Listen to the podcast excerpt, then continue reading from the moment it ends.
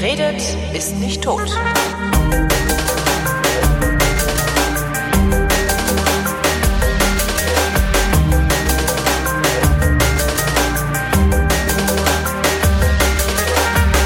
Willkommen zu einer völlig neuen Ausgabe der völlig neuartigen, brutal betonistischen, retrofuturistischen, ironisch modernen, urbanen, lehrreichen Unterhaltungsmatinee. Mit Tradition, die fast alle Fragen, die an Vrind, äh, an Fragen at Vrind.de, verdammt, an Fragen at Vrind.de geschickt werden. Vrindheitsgemäß die Lokant hier nicht zeitnah beantwortet. Hier ist die Vrindheit mit Alexandra Tobor. Und Holger Klein! Hast das Rauchen wieder angefangen? Nein. Ah. Warum nicht? Wie, warum Ja, nicht? kann man doch mal machen. Ja, könnte man machen, aber ich habe keine sozialen Kontakte, die, Hm. die mich irgendwie dazu verleiten könnten. Kommst nicht raus. Nee. Ja.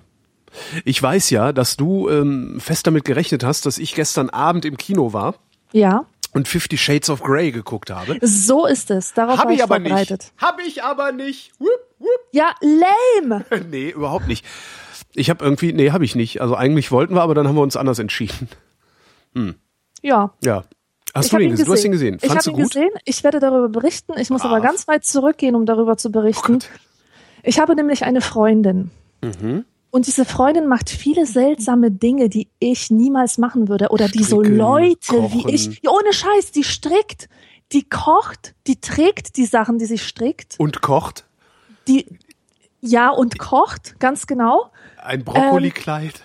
Die geht bouldern. Was? Bouldern, Was klettern. Ah, Klettern. Das ist diese, dieses, dieses Klettern. Die macht einfach ganz viele Sachen, die ich niemals machen würde oder die einfach nicht zu meinem Lifestyle passen.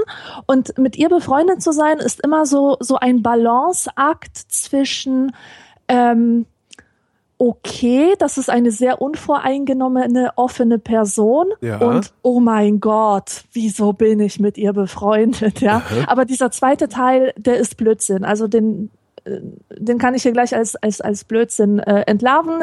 Ich bin einfach manchmal extrem intolerant und sie ist eine extrem tolerante Person und ähm, Ja, aber das das, ist ja führt nur auch- dazu, das- dass ich das oft ja irritiert auch. bin. Ich bin einfach oft irritiert Ja. von, von, äh, von ihren Vorschlägen oder von, von Dingen, die sie mir erzählt. Aber das ist gut, das ist ja gut. Das ist ja dieses aus der Filterbubble rausgehen und sich mal angucken, was andere Leute so machen. Und bei ihr ist es so, sie ist halt Soziologin und für, ähm, für diesen Beruf ist diese Eigenschaft, die sie hat, dieses absolut offene und unvoreingenommene, das ist perfekt, wenn, wenn, wenn jemand wie sie so etwas hat.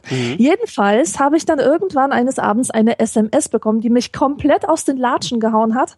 Und zwar, hey Alex, hast du Lust mit mir äh, ins Kino zu gehen? Fifty Shades of Grey. Ich, mir ist das Telefon aus der Hand geglitten und ich habe nur gedacht, Alter, wir kennen uns jetzt schon seit über fünf Jahren. Wie kannst du annehmen, dass ich jemand bin, mit dem du in diesen Film gehen kannst? Ja. Ich war wirklich, also, pff, was? Und ähm, Wusstest du vorher, worum es da geht? ja, ja, natürlich. Ich ja nicht, ne? Ich hab das Also irgendwie vor zwei Wochen oder so habe ich vor zwei Wochen oder so sagte dann auch jemand zu mir so, äh, Fifty Shades of Grey und ich, ich kann, was ich sehr, sehr gut kann, ich kann Popkultur total gut wegignorieren. Mhm. Ich kriege echt vieles nicht mit. Ich habe damals zum Beispiel das, dieses Lied von äh, Lena Meyer-Landrut, ne? Ja. womit die den Grand Prix gewonnen hat, habe ich ein oder zwei Tage nachdem sie gewonnen hat zum ersten Mal in meinem Leben gehört. Das muss man erstmal hin. Ich kann sowas äh, ganz gut. kennst du, kennst du dieses Gangnam Style oder so? Ja. Bis heute habe ich das weder gehört noch Cool. gesehen. Cool. Und es ist jetzt zu spät, um damit anzufangen. Weißt du? das- das, ist, nee, das- jetzt ist die Chance vertan. Funktioniert jetzt auch, glaube ich, nicht mehr. Ähm, Ja. Und das hatte ich bei Fifty Shades of Grey auch. Das ist mir halt einfach so egal, so bestimmte Sachen, Mhm. dass ich krieg das dann halt nicht mit. Und irgendwann so, ja, ja, Fifty Shades of Grey. Und ich dann, das, ich habe das ja nie gesehen oder gelesen. Das ist mit Vampiren, oder? Ja, ja, genau. Ja, das passt ja auch total gut. Was? Das passt Bisschen ja peinlich. total gut in, in, diese, in diese Ecke. Und äh, bei mir war es so, ich lese halt viel Zeitung und Mhm. irgendwie war das Thema ständig präsent. Das hat mich jetzt nicht so interessiert. Ich habe mir mal die Leseprobe runtergeladen und fand sie so grandios schlecht, dass ich sofort meine Identität als Schriftstellerin wiederentdeckt habe. Also ich habe nur ein paar Seiten gelesen, wie kacke der Stil ist. Und das hat Was, mich was, was ist daran die Kacke? Dass es so schlecht ist. Diese Frau kann nicht schreiben, die kann einfach nicht, ähm, nicht Bilder in dir wecken. Oder sie Ist schreibt das, einfach ist das die so. Übersetzung oder ist das äh, auch Ja, das ist die, das ist wahrscheinlich die also Übersetzung. einfach mal aber, wieder schlecht übersetzt wie so viele Bücher? aber guck mal, du kannst schreiben, äh, sie legte den Kopf schief und lächelte. ja, Aber du kannst nicht schreiben, ich lege den Kopf schief und lächle. nee, das nee, Weil das ist ja niemand furchtbar. denkt, während er den Kopf schief legt, dass er den Kopf gerade schief legt. ja, Weißt stimmt. du, das, das ist, und, und lauter solche Patzer ähm, hast du da all over the place. Und das ist einfach grausam. Also das war jedenfalls mein Wissensstand. Okay, es ist irgendwie so SM, aber nicht richtig, sondern eher, was sich so Uschi Normal Bratze unter äh, Ja, genau. SM vorstellt. Und äh, mehr Infos hatte ich eigentlich nicht, wusste halt, dass man es als intelligenter Mensch nicht zu mögen hat. Also so, so ein, ähm, so ein Habitus-Ding, weißt du? Sowas packe ich als gebildeter Mensch gar nicht erst an. Mhm. Also man entwickelt ja so ein Ja, klar, Bewusstsein klar, klar. dafür, Mhm, was. Ne? Schön abgrenzen wir. Ja, genau. Und, und, und umso mehr war ich dann wieder irritiert, dass meine sehr studierte, sehr intelligente Freundin mit mir in diesen Film will. Jedenfalls. Ich äh, lerne ich- gerade übrigens nur so für den für, für als Zwischenruf. Äh, ich lerne gerade auf Twitter. Ähm, Fifty Shades of Grey ist eine Fanfiction von Twilight. Das wiederum ist was mit den Vampiren. Ja, exakt. So Vielleicht habe ich das daher dann missinterpretiert irgendwie. Also, ja. Nee, aber ja, ja, die Vampire waren ja auch so ein mega Hype, wo man sich echt gefragt hat, warum, ne? Da konnte und, selbst ich nicht dran vorbei. Ja. ja, also es war beides düster und beides irgendwie mit Liebe und mit so äh, Klischees. Ah, da ähm, gab es zu den Filmen irgendwie eine sehr schöne Nacherzählung auf, auf äh, YouTube. Ich habe leider vergessen, wie das hieß. Ähm, das, das waren also äh, Trailer, äh, Trailer für diese, diese Vampirfilme. Also na, na, mit, mit neuer Tonspur. Und die, das waren, ich war, Mann, wie hieß denn das so? Honest Trailers oder so ähnlich. Und dann halt eine Stimme. Sehen Sie, wie ein Mann eine Frau anstarrt. Also so, weil die haben, da ist ja nie was passiert irgendwie. Die haben sich ja nur die ganze Zeit verliebt angeguckt. das, Das, war richtig cool unglaublich gemacht. langweilig. Das war ein ganz, ganz langweilig. Also Ich hoffe, dass Film irgendjemand diese Trailer kennt und- konnte und- ich nicht mehr. Ich hoffe, dass irgendjemand diese Trailer kennt und uns zuspielt. Ja. Also irgendwie in die, Ja. in die Shownotes oder sonst wohin packen. Haben wir überhaupt Shownotes? Schreibt jemand Shownotes? Ja, bestimmt schreibt jemand Shownotes, denn du hast das ja getwittert. Naja, aber vielleicht findet sich ja niemand. Ich habe ja immer Angst, dass es keine Shownotes gibt hinterher. Ach, Mhm. ach, ach, ach. Na jedenfalls, als mich diese SMS erreicht hat, musste ich erst mal mit meinem Freund spazieren gehen, auf einen langen Spaziergang mit viel Reden, um mit ihm darüber zu reden, wie man da eigentlich drauf reagiert. Ja, was? So, dann haben wir, da sind wir all diese Themen durchgegangen. Wie sage ich es dem Kinde? Wie sage ich meiner Freundin, dass ich mir solche Filme nicht ansehe, ohne sie zu kränken? Kann ich dir sagen, du sagst ganz einfach, nee, so einen Scheiß gucke ich mir nicht an. Ja, aber das ist einfach nicht meine Art, verstehst so, du? ja, es gut. ist es ist nicht meine Art, äh, jemandem äh, zu zu sagen, dass das, woran er Interesse hat, Kacke ist. Ja. Und natürlich, während ich mich da komplett reingesteigert habe, habe ich vergessen, dass meine Freundin eine sehr kluge Frau ist. Ja. Und deswegen haben wir dann bald die Lösung gefunden. Und ich habe dann sogar antwortet, nun, ähm, aus soziologischem Interesse beziehungsweise unter ironischen Vorzeichen, so ironisch urban, kann Urban, ich modern, durchaus, ja, genau. ganz genau, kann ich da Oh durchaus mit dir reingehen. Also wenn du kein Problem mit einer ideologiekritischen Begleitung hast. Also aber du hättest auch einfach sagen können, den Scheiß gucke ich mir nicht an. Ja, Aber, ja, aber ja. Das, das Ding ist, ich, ich möchte immer mit ihrer Toleranz mithalten. Ja. Und als mir dann klar wurde, dass sie auch dieses Interesse hat, sie wollte nämlich dem Hype auf den Zahn fühlen. Sie wollte wissen, Ah. was dahinter steckt. Und das fand ich wiederum sehr, sehr beruhigend und habe mich auf das Abenteuer eingelassen. So, ich hatte außerdem eine schöne Motivation, da reinzugehen, denn die Schauspielerin ähm, in der Hauptrolle, das ist die Dakota Johnson und das ist die Tochter von Don Johnson aus Miami Vice.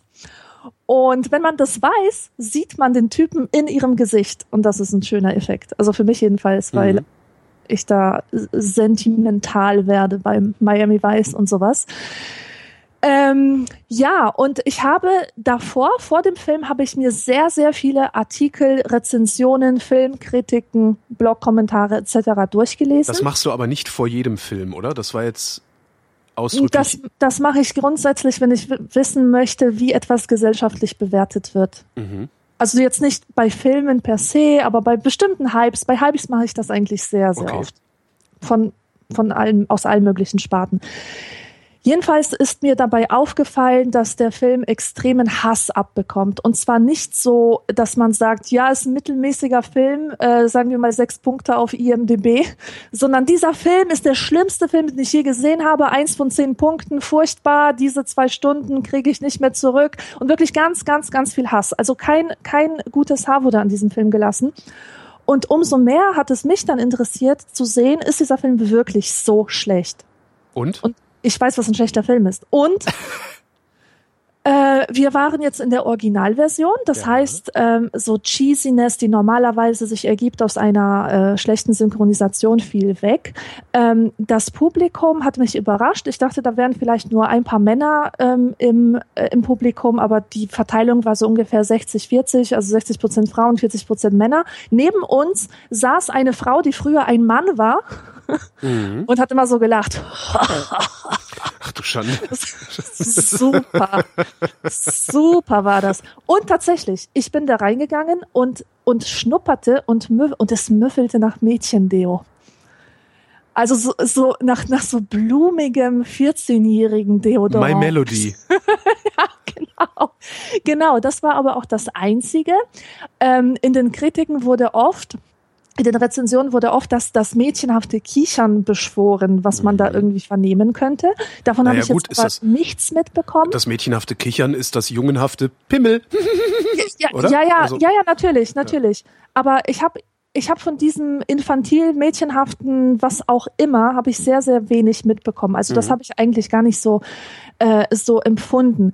Und was ich sagen musste, also mein Gehirn hat während des ganzen Films so dermaßen gerattert, weil ich immer nur diese negativen Rezensionen im Kopf hatte und, und mich gefragt habe, wie kann es eigentlich sein, dass dieser Film, bei dem ich mich königlich amüsiere und der wirklich unterhaltsam war, äh, dass, dass dieser Film so viel Hass auf sich zieht. Ich sag mal so, das ist ein klassischer Chick-Flick gewesen. Ja. Und Chick-Flicks sind per Definition keine cineastischen Meisterwerke, sondern dienen zur reinen Unterhaltung und bedienen Klischees, die der Zuschauer von vornherein erwartet. Deswegen geht man in Genrefilme, Ja. weil die Klischees, die man erwartet, erfüllt werden sollen. Und für einen Chick-Flick war das ein sehr guter Film. Ähm, ich habe schon so viele schlechtere Filme gesehen. Äh, und ich weiß nicht, wie man in diesen Film überhaupt reingehen kann mit der Erwartung, ein cineastisches Meisterwerk zu sehen zu bekommen. Ja, das ist doch sowieso nicht. Also, ja. Äh, ja, aber wenn man die Rezensionen liest, könnte man meinen, dass die Leute so dermaßen weggehauen waren von, also dass sie so enttäuscht wurden, dass ihre Erwartungen so enttäuscht wurden, dass man sich fragen Mhm. Waren die Rezensionen eher von Männern oder von Frauen? Genau. Weil ich könnte mir ja vorstellen, dass sehr viele Männer diesen Film sehr, sehr schlimm finden oder überhaupt diese ganze Idee und diesen Erfolg, also gar nicht mal den, den Film selber, das Buch selber, sondern den Erfolg dieser Geschichte zumindest bedrohlich finden, weil Oh, es sein kann, dass es einen Hinweis darauf liefert, dass sie ihre Frauen nicht befriedigt kriegen. nicht nur das. Das klingt jetzt irgendwie ein bisschen äh, vielleicht albern, aber es ist so, ich denke das sehr, sehr oft, also wenn Männer, äh, überhaupt wenn Menschen sehr stark in Opposition zu irgendetwas Mhm. gehen, was eigentlich nicht was eigentlich ein Geschmacksurteil ist. Ähm, natürlich, wenn jetzt jemand, ne, so, also wir hatten jetzt gerade ja hier, bei uns brechen ja die Masern wieder auf. Natürlich gehe ich in, in Opposition zu diesen Impfverweigerungsidioten, ja? Ja. weil ich, weil ich Argumente auf meiner Seite habe und zwar die besseren. Und Ja. zwar die Wissenschaft. Aber bei einem Film, bei einem Buch, das ist ja erstmal ein Geschmacksurteil. Das ist, ja- mir gefällt das nicht. Ja. Ja, das ist klar. Man kann das sicherlich dann auch auf noch auf so einer abstrakten Ebene erklären, warum es allgemeingültig schlecht oder gut ist. Aber erstmal ist es ein Geschmacksurteil. Und immer wenn Menschen Geschmacksurteile ähm, mit so einer ungeheuren Vehemenz vertreten, ist das für mich ein Zeichen dafür, dass die Angst vor irgendwas haben. Oh, Das da ist halt genau dieses, genau das, was die, was ja. die, der, der, wer war das? Dietz, glaube ich, hat gerade auch über die Reaktionäre geschrieben. Ich habe mich gerade lange mit einem Freund auch gefetzt, weil, weil der sich zu einem Reaktionär entwickelt. Ähm, das, die haben halt Angst vor irgendwas. Äh, Angst davor, dass ihre, ihre Comfort Zone zu stark erschüttert wird. Äh, Genau, Angst genau. davor, dass sie, dass sie nicht mehr damit klarkommen, wie sich die Realität um sie verändert, beziehungsweise überhaupt erstmal die Realität als solche zu akzeptieren. Und Ja. diesen Eindruck habe ich insbesondere bei diesem Thema Sex sehr, sehr häufig. Genau. Und lass mich dir erzählen, was meine Gedanken ex also jetzt speziell bei diesem Film waren. Der Film war für diese Rezensenten nur ein Aufhänger, ein Vorwand, um sich über etwas auszukotzen, Ja. nämlich das öffentliche in Erscheinung treten von weiblicher Sexualität. Ich naja, glaube, doch, das tut sie ja recht häufig, aber nur durch das Auge von Männern, die dann die Fotos machen. Ja, nein, nein, nein, nein, nein. Ich, ich, ich meine jetzt nicht irgendwelche Busenposter, die man in der Straße sieht, sondern indem Frauen massenweise dieses Buch lesen, um, in dem es Ach um so. Sex geht, indem sie massenweise und komplett ohne Probleme in Ja. einen Kinosaal reinmarschieren, wo es um Sex geht, auch um eine weibliche Sexualfantasie. Ja, Ähm, so treten ganz normale Frauen in Erscheinung, nämlich als sexuelle Wesen. ja. Und ich glaube, dass Das ist ein ähm, zutiefst feministischer Akt, ne?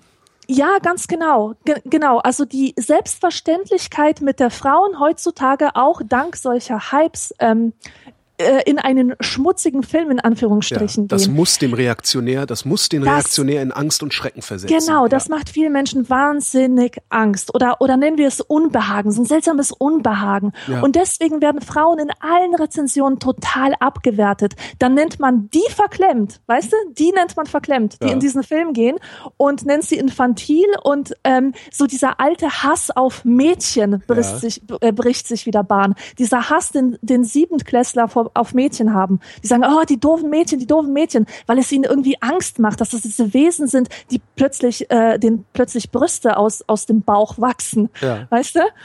Und Die plötzlich ähm, attraktiv werden. ja, Wogegen man ganz sich genau. nicht wehren kann. Das ist ja das Ja. nächste Problem. Ich kann mich ja nicht gegen deine Attraktivität wehren.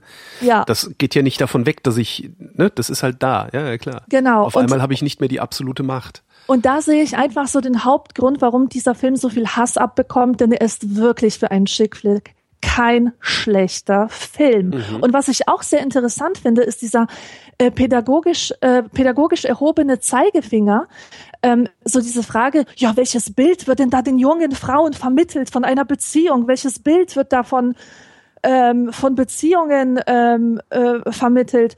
Ähm, also man muss die, die Frauen davor beschützen, sich sowas überhaupt anzugucken, weil sie ja anhand von diesem Film ihre Beziehungsvorstellungen formen könnten und diese Beziehungsvorstellungen sind falsch. Und das kann durchaus eine feministische Position sein.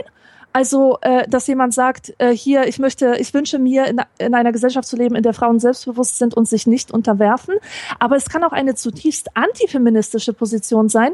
Ich las zum Beispiel einen sehr viel geklickten Artikel, der sich gegen den Film richtet, von einer Frau, von einer ähm, einer Psychologin aus Amerika und sie schreibt original den Satz, junge Mädchen sollten von Hochzeitskleidern träumen und nicht von Handschellen. Ja, genau. Ja, und das Junge ist halt- Mädchen sollten sich unterordnen lernen.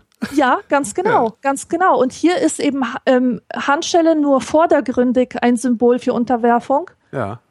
Ähm, Das Hochzeitskleid ist hintergründig ein Symbol für Unterwerfung. genau. Und ich finde es auch immer total süß, äh, wie, wie man den Frauen als, als Rezensent oder als, als irgendjemand, der sich da halt äh, ähm, da, seine Meinung kundgibt, nicht zutraut, selbst zu reflektieren, was sie da gucken. Ich meine, den meisten Leuten dürfte nämlich durchaus, den meisten Frauen dürfte durchaus klar sein, dass sie sich da ein Märchen angucken. So wie Cinderella, so wie Die Schöne und das Biest oder irgendwas. vor allen Dingen, der Film ist ja ähm, freigegeben ab 16. Ja, Äh, Ich gehe jetzt auch mal davon aus, dass unter 16-Jährige sich den darum nicht angucken. Das ist natürlich eine naive Haltung, äh, mit der man ganz gut CDU wählen kann, aber nicht in der Realität bestehen, das weiß ich auch. Aber ich gehe trotzdem mal davon aus, dass die Mehrzahl der Zuschauerinnen dieses, äh, dieses Films und die Mehrzahl der Leserinnen dieses Buchs alt genug sind, um Ja. das zu reflektieren, was du gerade sagst. Also ich glaube Ja. nicht, dass da Zwölfjährige reingehen ja. äh, die, die gerade anfangen zu pubertieren und mal gucken wollen, was es denn so alles für Spielarten gibt. Das Ja, kann ich genau. mir nicht vorstellen. Ja. Ja, aber nicht nur diese, dieses paternalistische, dieses Überwachen weiblicher Sexualität, das findet nicht nur statt, ähm, wenn es um junge Mädchen gibt, sondern auch bei bei älteren Frauen, die müssen sich dann nämlich rechtfertigen, warum sie zum Beispiel dieses Buch so hihihi lesen unter, den, unter der Bettdecke, aber dann diese Fantasie nicht auch im echten Leben ausleben. Da Ähm, möchte ich mal deren Ehemänner sehen, wenn die sagen so, ich möchte jetzt gerne, dass du mich ans Bett fesselst und mir ab und zu mal eine langst. Oder weiß Nee, der Geier was? Weißt du, nein, das nein, möchte nein, ich mal sehen. Ähm, worum es mir hier geht, ähm, man liest Bücher nicht aus dem Grund, dass man alles erleben möchte, was diese Bücher inhaltlich ähm, darstellen. Und man Ja. schaut auch nicht einen Thriller an, weil man gerne äh, von einem Psychopathen verfolgt werden möchte. Man möchte diesen Kitzel erleben. Mhm. Und ähm, ich kann ein Buch lesen über eine Sadomaso-Beziehung, die ich ähm, für mich selber äh, nicht haben möchte, mhm. aber die trotzdem cool ist so zum Lesen, so als, als reines Denkabenteuer. Aber da heißt es, Frauen erklärt euch, rechtfertigt euch. Ähm, warum ihr das lest und das nicht ausleben wollt. Mhm. Es würde das äh, dieselbe Frage irgendjemand stellen, wenn es um einen Thriller ginge. Und, und als ähm, würde diese Frage irgendjemand stellen, wenn es beispielsweise um American Psycho geht, wo der Hauptdarsteller ein Mann ist, äh, ja. der Gewalt ausübt und zwar so richtig Gewalt. Also diese Frage habe ich in dem Kontext noch nie gehört. Ja. Und das ist dann immer so lustig, dass du dann gleichzeitig mit Leuten darüber diskutieren musst, ob Frauen wirklich benachteiligt sind. Mhm. Das ist halt, äh, äh ja, das ist ein sehr, sehr interessanter, interessanter, wie nennt man das denn, Einf Angriffsvektor, den du da fährst, ja. Ja, sehr ja, gut, ja. Ja. Und ich möchte das Thema jetzt abschließen mit einem Hinweis auf einen anderen Film, der alles, was, was Fifty Shades falsch gemacht hat, richtig macht. Mhm. Und zwar Secretary mit Mary Gillenhall, äh, Maggie Gillenhall. Der ist vom Anfang der 2000er Jahre, 2001 glaube ich.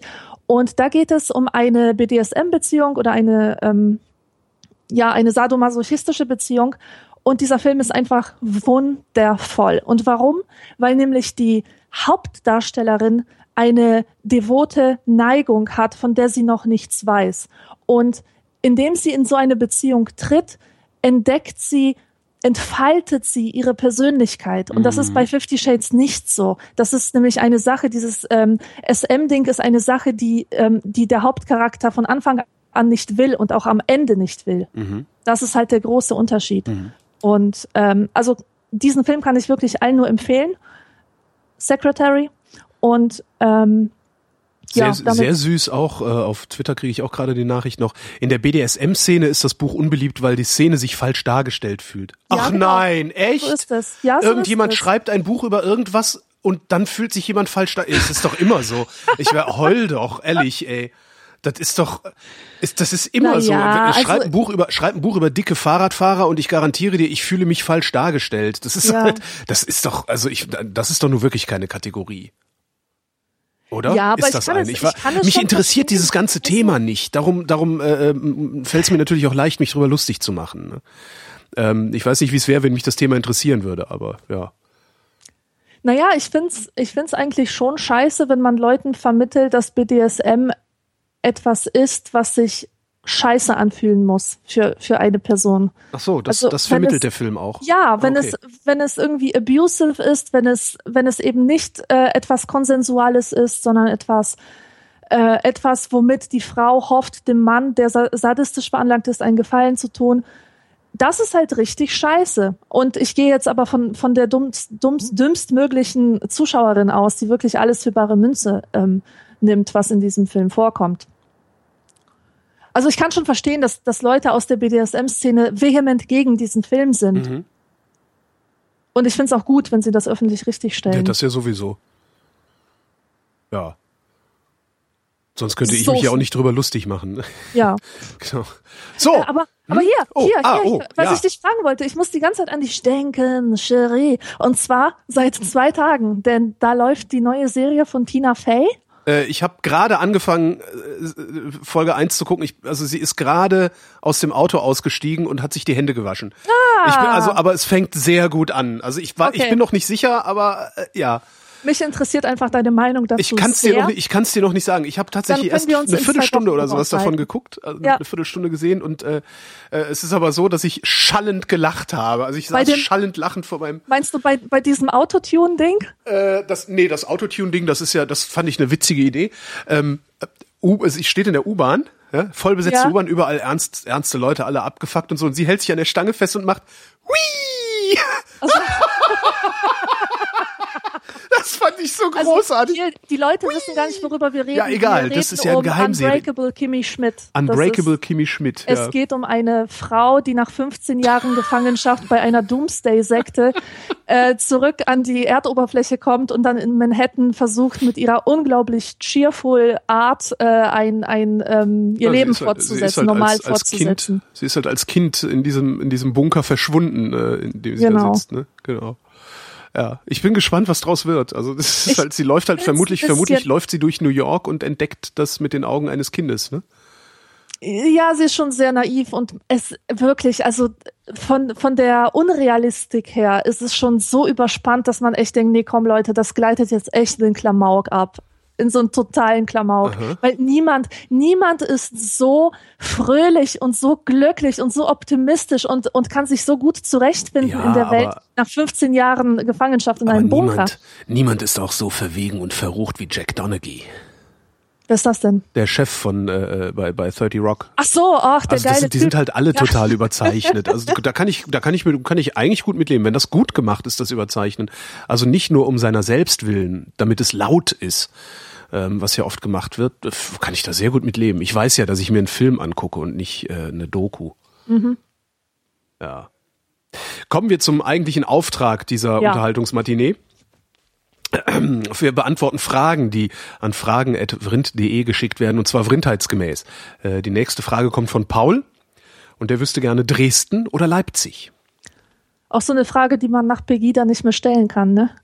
Ja, Ja. stimmt.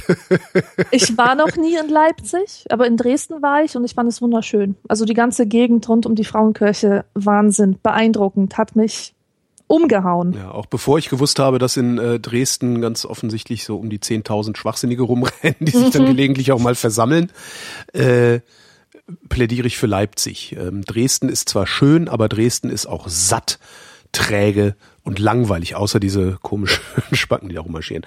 Leipzig Ja. ist da, Leipzig ist viel, also viel, Leipzig macht auf mich einen viel dynamischeren Eindruck. Äh, Und wofür fährt man eigentlich nach Leipzig? Also zu Dresden fällt mir ganz viel ein, so die Semperoper und was weiß ich, also die ganzen Bauwerke. Was fällt einem zu Leipzig. Äh, nach Leipzig fahre ich, Wave ähm, Gotik treffen. Wave mir Treffen, dazu genau. nicht ein. Äh, Gewandhaus, ähm, äh, ja, Freunde besuchen. Okay. Vielleicht ist das aber auch gerade der Vorteil, den Leipzig hat. Da, da, da existiert, also da wohnt man halt so vor sich hin und lebt so vor sich hin. In Dresden, nach Dresden fährt man. Vielleicht ist das, weiß ich nicht. Also Dresden ist total hübsch, keine Frage, aber Dresden ist auch echt langweilig. Und das fand ich in Leipzig nicht so. Ähm, ja. Aber auch wieder eine Geschmacksfrage, ne? Da ist er! Der Martin! Ah, Der, ach, der Martin wundert sich, wundert sich. Warum gratuliert man oft mit Glückwunsch, obwohl der Erfolg schon eingetreten ist, also eigentlich kein Glück mehr notwendig ist? Das ist sehr gut beobachtet. Ich, mir ist das noch nie aufgefallen, aber der hat recht. Ja, mir auch nicht. Ja, gute Frage. Ähm, ich würde sagen, ja gut, also der Erfolg ist ja so ein zerbrechliches Wesen, hält nicht für die Ewigkeit. Vielleicht wünscht man dann, dass dieses Glück so lange wie möglich hält. Oder wünscht einfach Freude an diesem Erfolg. Vielleicht ist es auch so eine Art Versiegeln des Erreichten, des Erfolges und keine Ahnung. Ja, ich schreibe oft alles Gute, aber ist ja genauso schwachsinnig. Ja, Nee, schreibe ich gar nicht. Alles Gute schreibe ich, wenn jemand Geburtstag hat. Also man, man darf diese Floskel nicht wörtlich nehmen, sondern als in ihrer Funktion als Anteilnahme. Ja. Übermittle, übermitteln Sie bitte meine besten Glückwünsche, meine besten Wünsche. Äh, Ja, interessant. Habe ich da nie drüber nachgedacht. Jetzt habe ich den Mist im Kopf. So eine scheiß Sendung hier immer, ey. Janis fragt, wenn ihr eurem 18-jährigen Selbst drei Ratschläge mit auf den Weg geben könntet, welche wären das? Welche drei Ratschläge würde ich meinem 18-jährigen Selbst mitgeben? Beweg dich. Beweg Lernen dich. mit Geld umzugehen. Beweg dich, lern mit Geld umzugehen und lern Sinn von Unsinn zu unterscheiden. Sind das Dinge, mit denen du Probleme hattest als 18-Jähriger? Das sind Dinge, mit denen ich äh, zum Teil immer noch Probleme habe. Ich glaube, wenn man, ich glaube, wenn man früh genug lernt, wenn man früh genug lernt, Bewegung, regelmäßige Bewegung, auch, äh, ne, also so diese berühmten 10.000 Schritte pro Tag. Ähm, Entschuldige, ich habe seit sechs Wochen bin ich erkältet, ich räusper und huste mich die ganze Zeit. Äh, wenn man, wenn man früh genug lernt, hinreichend Bewegung in seinen Alltag zu integrieren, glaube ich, würde man naja, wird man nicht fett, ist auch Quatsch, aber dann läuft man nicht Gefahr, so fett zu werden, wie ich das geworden bin und so unbeweglich zu werden, wie ich das geworden bin. Das ist das eine. Also das, das wäre wahrscheinlich mit 18, hätte ich mit 18 gelernt, mich viel zu bewegen und wäre ich mit 18 schon viel mit dem Fahrrad rumgefahren und so, wäre es möglicherweise nicht so weit gekommen wie vor anderthalb Jahren, als ich diese Thrombose hatte. Ne? Ähm, Das ist das. Äh, mit Geld umgehen zu lernen ist sehr wichtig, weil, also das kann ich auch nicht. Ich hatte bisher das Glück, dass ich immer sehr gut verdient habe, ähm, mich darum um Kopf und Kragen shoppen konnte, sozusagen, also meine, meine Kohle verjuxen. Äh, äh, und hatte aber das Glück, dass in der Zukunft, also, ne, also dass, dass morgen sozusagen immer wieder genug reinkam, um im Grunde diesen, das, das wieder auszugleichen. Ähm, ich habe jetzt, ich erzähle das in jeder Sendung, ich habe jetzt angefangen zum ersten Mal in meinem Leben ähm, mein, mein Geld zu budgetieren, also Ausgaben fest zuzuweisen und zu gucken, was mache ich da eigentlich, wie viel Geld habe ich noch übrig für Restaurantbesuche oder sowas. Ähm, und stelle fest, dass das das Leben ungeheuer erleichtert. Mhm. Also mit Geld umzugehen erleichtert das Leben ungeheuer. Meine Mutter hatte dann gesagt, als ich als ich ihr davon erzählte, ja, ich mache das jetzt hier total klasse. Und meine Mutter sagt halt ja, und das ist genau der Grund, warum ich nicht mit EC-Karte bezahle und keine Kreditkarte habe, sondern ich hole viel Geld auf der Bank. Die geht halt zur Bank, holt dann 500 Euro oder mhm. sowas, äh, packt diese Kohle in ihr Portemonnaie und sieht dann immer, wie viel sie hat. Und das ist, glaube ich, wichtig. Ja. So, äh, das habe ich nie gelernt. Und ähm, das führt halt dazu, dass ich ständig in Sorge lebe, morgen nicht genug Geld zu verdienen und nicht genug Geld übrig zu haben, äh, ohne dass ich beurteilen könnte, wie viel ich morgen überhaupt brauche. Mhm. Was ja auch so ein Witz ist irgendwo. Und das schaffe ich mir gerade drauf, weil ich ähm, ich werde im Herbst bei Fritz aufhören ähm, und äh, da, dann fällt halt einfach fällt dann viel Kohle weg, weißt du? So, und da äh, habe ich mir gedacht, okay, wenn ich es jetzt nicht lerne, dann wird das irgendwie, dann wird das ein kalter Winter, oh Gott, weil ich dann nicht mehr heizen kann. Nee, das, das sind so, also das sind die Sachen, mit denen ich immer noch Probleme habe. Also ich, ne, ich bewege mich zu wenig, ich fresse zu viel. Also das wäre vielleicht auch gar nicht mehr beweg dich, sondern lern deine Energiebilanz äh, einzuschätzen. Mhm.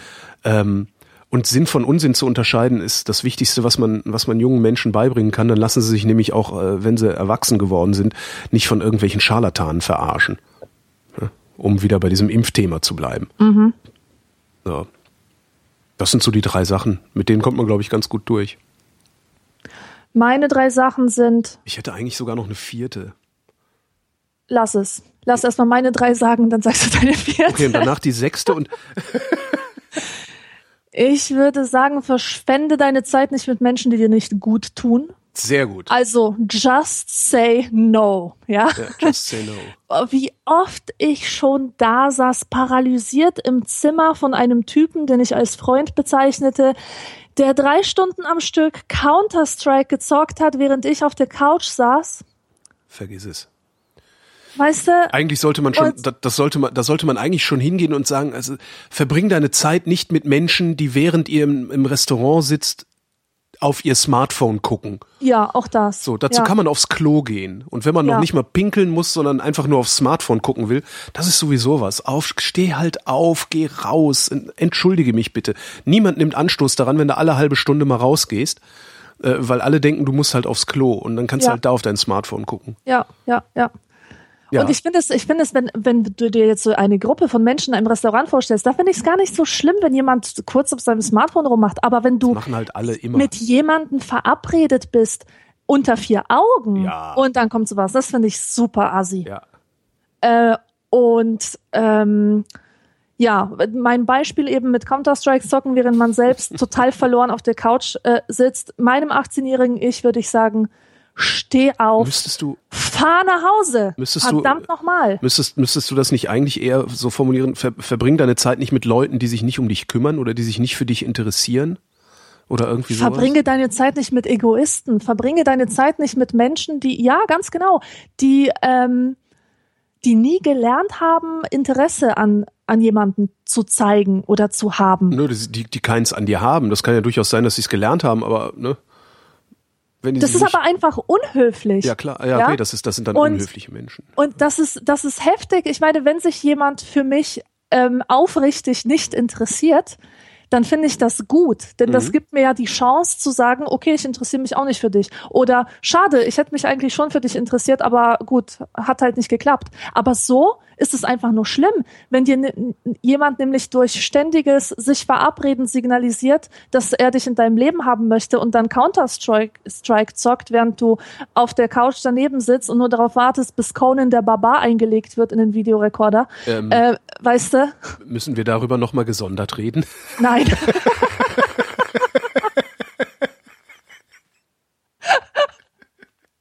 also Also, das wäre mein erster Grundsatz. Mhm. Just say no zu Leuten, die dir nicht gut tun. Und die Nummer zwei, die hat, die ist sehr eng äh, damit verbunden. Lerne die guten Menschen wertzuschätzen, denn sie sind selten und sie bleiben selten. Ja. Man hat oft die Illusion, wenn man jung ist vor allem, ähm, dass die guten Leute oder, oder die große Liebe oder so, dass das jetzt immer kommt. So, Mhm. das, das ist etwas, was jetzt in mein Leben gehört. Jetzt habe ich einen tollen Menschen kennengelernt, aber die Welt steht mir offen. Ich kann noch so viele Boyfriends haben. Und ähm, so ging es mir zum Beispiel. Ich habe mit meiner großen Liebe Schluss gemacht, Mhm. weil ich dachte, wieso denn nur der eine? Ja, in, in so einer Aber du warst, du warst nicht mehr verliebt. Arroganz? Du warst nicht mehr verliebt in ihn, sonst hättest du nicht Schluss gemacht. Ähm, ja, wahrscheinlich. ja, ja. das ist natürlich viel komplexer, als ich es darstelle.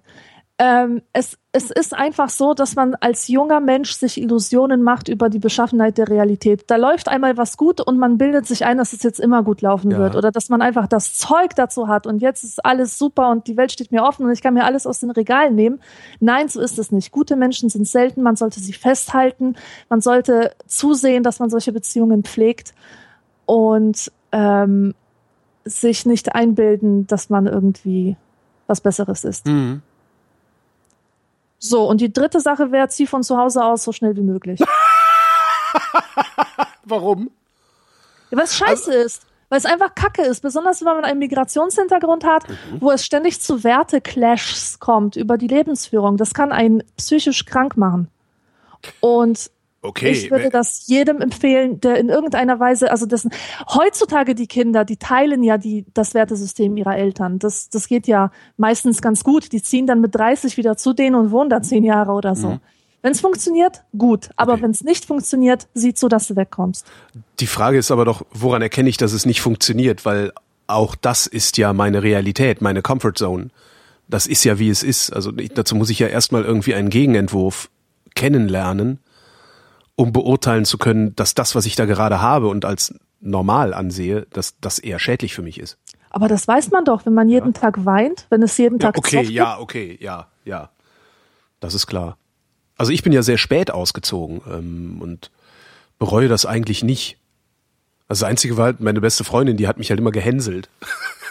weil die recht So als früh, Stubenhocker. Weil, nee, weil die relativ früh ausgezogen ist. Sie hat halt immer so, eigentlich, willst du nicht langsam mal ausziehen? So, ach, weiß nicht, wieso? Mhm. Ja, Und was war dein vierter Punkt? hab ich vergessen. Nee. Äh, ah, da ist er wieder. Lach was. Lach. Hab Lach? Spaß. Ja, lach.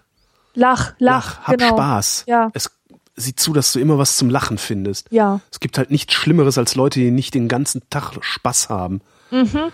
So, natürlich jetzt nicht immer ne, in der Ecke sitzen und allen auf den Sack gehen, weil sie Spaß haben, aber es ist halt irgend, irgendwas macht immer Spaß. Und Ja, und das ist auch wichtig äh, als Lebenseinstellung, als Haltung für, für den Alltag, einfach mal abzuspacken. Es gibt ja Leute, die brauchen immer einen Anlass, um abzuspacken. Da machen die sich im Monat eine Stunde frei für Karaoke mit Plastikperücken auf und das nennen die dann abspacken, aber zeigen eine komplette Humorlosigkeit im Alltag, weil, ja, warum? Ich, ich weiß weil, es nicht. genau, Weil, weil äh, weil sie irgendwie glauben, dass das nicht in ein erwachsenes Leben äh, passt oder so. ja, ja, furchtbar. Also habt Mut abzuspacken Habt und Mut. habt Mut, Kind zu bleiben. Seid Spielkinder. Bildet euch nicht ein, dass nur Kinder spielen dürfen. Ja, auch da ist dann aber auch wieder, das, das muss man auch wieder so weit einschränken und, und erkennt vor allen Dingen die Grenze dessen. Weil es funktioniert halt nicht die ganze Zeit wie ein Kind Ja, zu sein, ja, sondern ne, natürlich. mit, mit dem Erwachsensein, also Erwachsensein besteht ja im Wesentlichen daraus, Verantwortung zu übernehmen. Äh, das heißt, wenn ihr spielt, dann spielt auch ne, und, und versucht Mhm. nicht in die Realität hineinzuspielen, sondern spielt so, wie es eigentlich gedacht ist, nämlich äh, äh, in einem begrenzten Zeitraum auf einem begrenzten Spielfeld zu, zu definierten Regeln, weil dann funktioniert das. Ansonsten äh, geht das sehr schnell schief. Chris fragt, beziehungsweise möchte eigentlich von uns nur eine Bestätigung haben. Ist Bettzeug mit Reißverschluss anstelle von Knöpfen nicht die, die geilste Erfindung ever? Und lieber Chris, ja.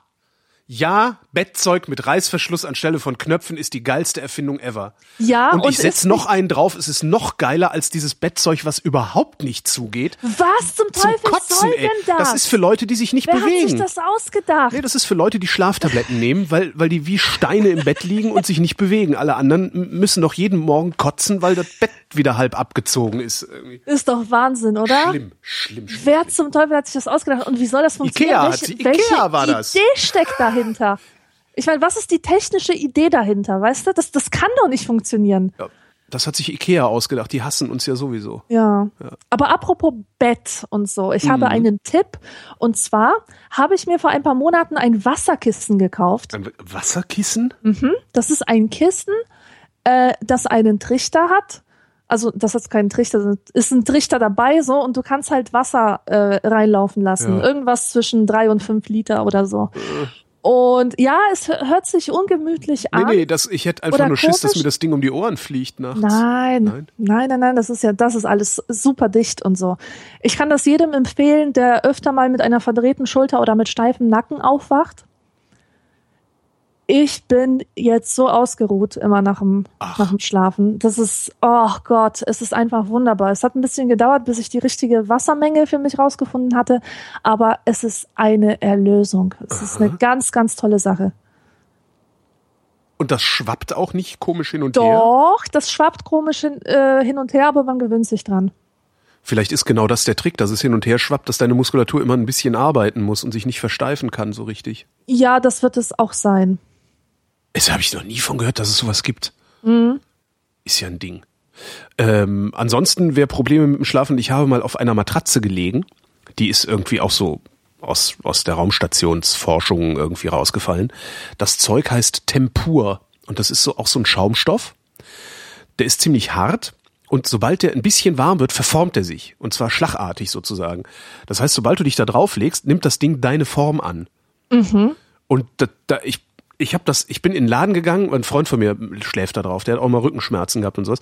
Bin in den Laden gegangen, hab gesagt, kann ich mal ausprobieren? Ja, da hinten, so, hab mich dann da hingelegt, lieg auf dem Ding, klick aus, war ich eingeschlafen. Einfach Echt? so, paff, weg. Wow. Das ist total krass. So was, so eine hätte ich gerne. Aber Die sind unendlich teuer, diese Dinger. Irgendwie, mein Bett ist 1,60 und ich glaube, wenn ich sowas haben wollen, das bestimmt 2000 Euro oder, oder irgendwas Ja. ganz Schreckliches kosten. Aber das ist, also das kann ich auch nur empfehlen. Also für, für Leute mit Rückenproblemen ist das richtig cool. Ja, da fühlst du dich also quasi körperlos. Wenn, ja, wenn so, so, so, dein, so, soweit das möglich ist mit Schwerkraft natürlich. Ja. Ne? Ja, ja, ja, schön, hört sich super an. ja, ja. Also das, Das ist mit dem Wasserkissen übrigens so ähnlich. Also ich brauchte nur meinen Kopf draufzulegen und schon bin ich weg. super. Das ist echt super. Ja. Ja. Naja. Ach, jetzt will ich wieder so eine Matratze haben. Die wird da scharwenzlig seit Jahren drumrum. Naja. was kostet so ein Ding nochmal? Ich weiß es nicht. Die haben damals, damals, damals hatte ich, hatte mein Bett 1,80 noch, ähm, mein altes Bett. Und die darf, die Matratze dafür hätte, als ich gekostet, geguckt habe, das ist bestimmt, weiß ich nicht, acht oder zehn Jahre her, äh, weit über 2000 Euro. Okay, Hätte, okay, die, okay. hätte die damals gekostet. Ich weiß nicht, was es jetzt macht. Äh, ja. Also, keine Ahnung. Mal, äh, Web, die haben eine Webseite mit Outlet. Siehst du, da kann man gucken. Hier ist was. Äh, Matratze, ich klicke mal einfach drauf. Na, super. 90 mal 210. 1000 Euro. Wow. Ja, das kannst du vergessen. Schade, schade. Andreas wüsste gerne, an welchem Tag wurde diese Frage abgeschickt? Ja, sag doch. Ja, sag es ihm. Ich dachte, du sagst das. Nee, Du weißt das nicht. ich weiß es nicht. Okay, am 29. Mai 2014. Aha, aha. Ja, wir, wir holen auf. Ja. Johanna, wir haben weibliche Hörer. Herrlich. Schreibt, meiner weiblichen Pflicht folgend muss ich ja wohl auch mal eine Frage stellen. Wie funktioniert eigentlich das Fragensystem der Vrindheit? Werden vorgelesene Fragen gelöscht oder gibt es ein Archiv? Gibt es auch Fragen, die ihr nicht vorlest? Ich muss gerade mal husten, antworte du mal. Äh, ob wir eine Zensur haben? Ja, manchmal schon. Hin und wieder kam es vor, dass irgendjemand unbedingt einen rassistischen, üblen Witz unterbringen wollte Sowas. Und das irgendwie als Frage getarnt hat. Das haben wir dann einfach nicht vorgelesen Überhaupt oder wir haben es vorgelesen und dann rausgeschnitten. Genau. Als Fragen getarnte Vorwürfe an irgendwen. Ja, genau. Findet ihr nicht auch, dass die Politiker da oben immer nur machen, was sie wollen? Das ist halt keine Frage, sondern das ist ein Vorwurf. Sowas schmeiße ich raus. Ähm, jemand, der einfach nur irgendwie lustig sein will. Ja, oder Scherzfragen, so blöde Scherzfragen. Auch sowas wie mit dem Datum, das kann man einmal machen im halben Jahr, Ja. aber nicht, nicht in der nächsten Sendung nochmal. Also die nächste Frage, die nach dem Datum fragt, fliegt raus. Und zwar bis der Schnee wieder fällt. Also das schon, Zensur, klar. Ähm, gelöscht werden die nicht, ich archiviere die tatsächlich. Also die fallen alle nochmal zusätzlich als Kopie in eine in eine gesonderte Inbox, in die ich aber lange nicht reingeguckt habe. Also keine Ahnung, wie viel da drin sind. Ah doch.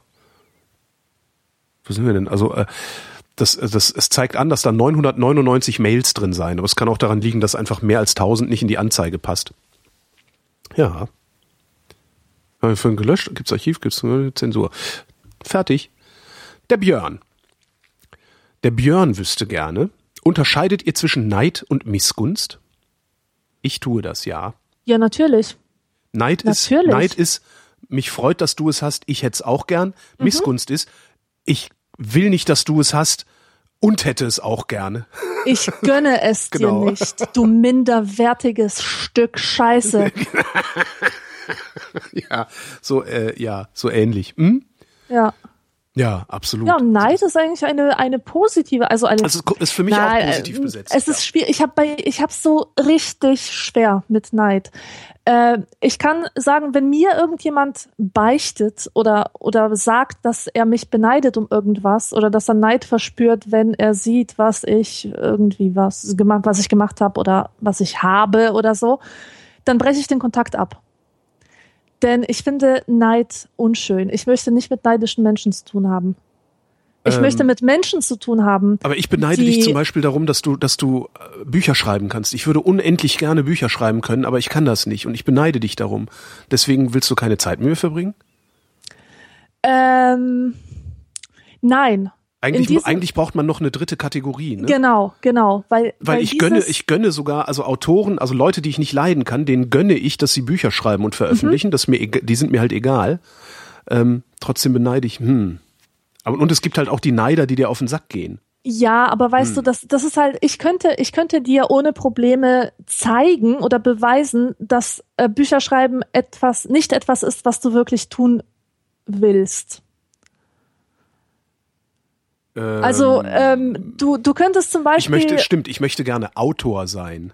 ja oder genau, was ich auch- möchte gerne schon ich- das Buch veröffentlicht haben und äh, Genau. eingeladen werden in Genau, du bist halt so jemand, Ja. der dann den Garten bewundert, aber nicht die zerschwundenen Hände des Gärtners, der ihn um, umgegraben hat, In, stimmt. sozusagen. Ja? Und das ist halt das Problem beim Neid.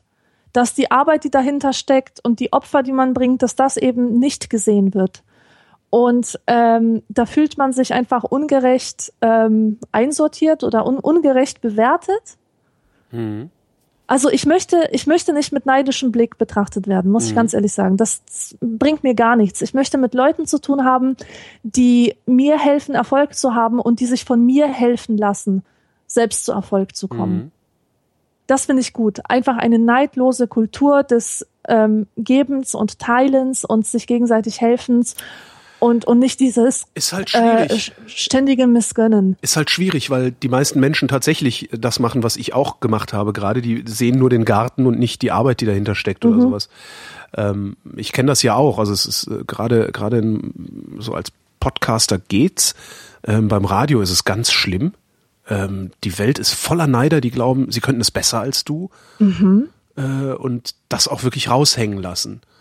Ähm, mit solchen Leuten will ich auch nichts zu tun, aber wenn jemand sagt so, hey, geil, geil, dass du da deinen Job hast, ich habe meinen, ist aber irgendwie auch Neid, oder? Wenn jemand sagt, ah, Mann, Radiomoderator wollte ich auch immer gerne mal sein. Ja, genau. Das ist und dann, halt auch und dann Neid, aber das tut halt mir ja nichts. Also der, der, der tut mir ja nichts damit. Aber wenn, wenn sein Blick dann sofort leidend wird und die Stimme bitter und du das Gefühl hast, du bist da jetzt mit jemandem äh, involviert, Ja. Ja dem ja. du ein schlechtes Gefühl gibst. Dir, jemand anderem geht es schlecht, weil es dir gut geht. Ja. Das hasse ich. Ja, bei, ich kenne Leute, bei denen finde ich das gut. das sind die, die ich hasse. Okay, also, Also da finde ich super. Wenn, wenn, die, wenn die sich ärgern, dass es mir gut geht, äh, umso besser. Also, aber ja. Ja, aber so, hm. Nee, es fehlt, mir fehlt eine dritte Kategorie. Mir fehlt noch der Neid, Neid Plus.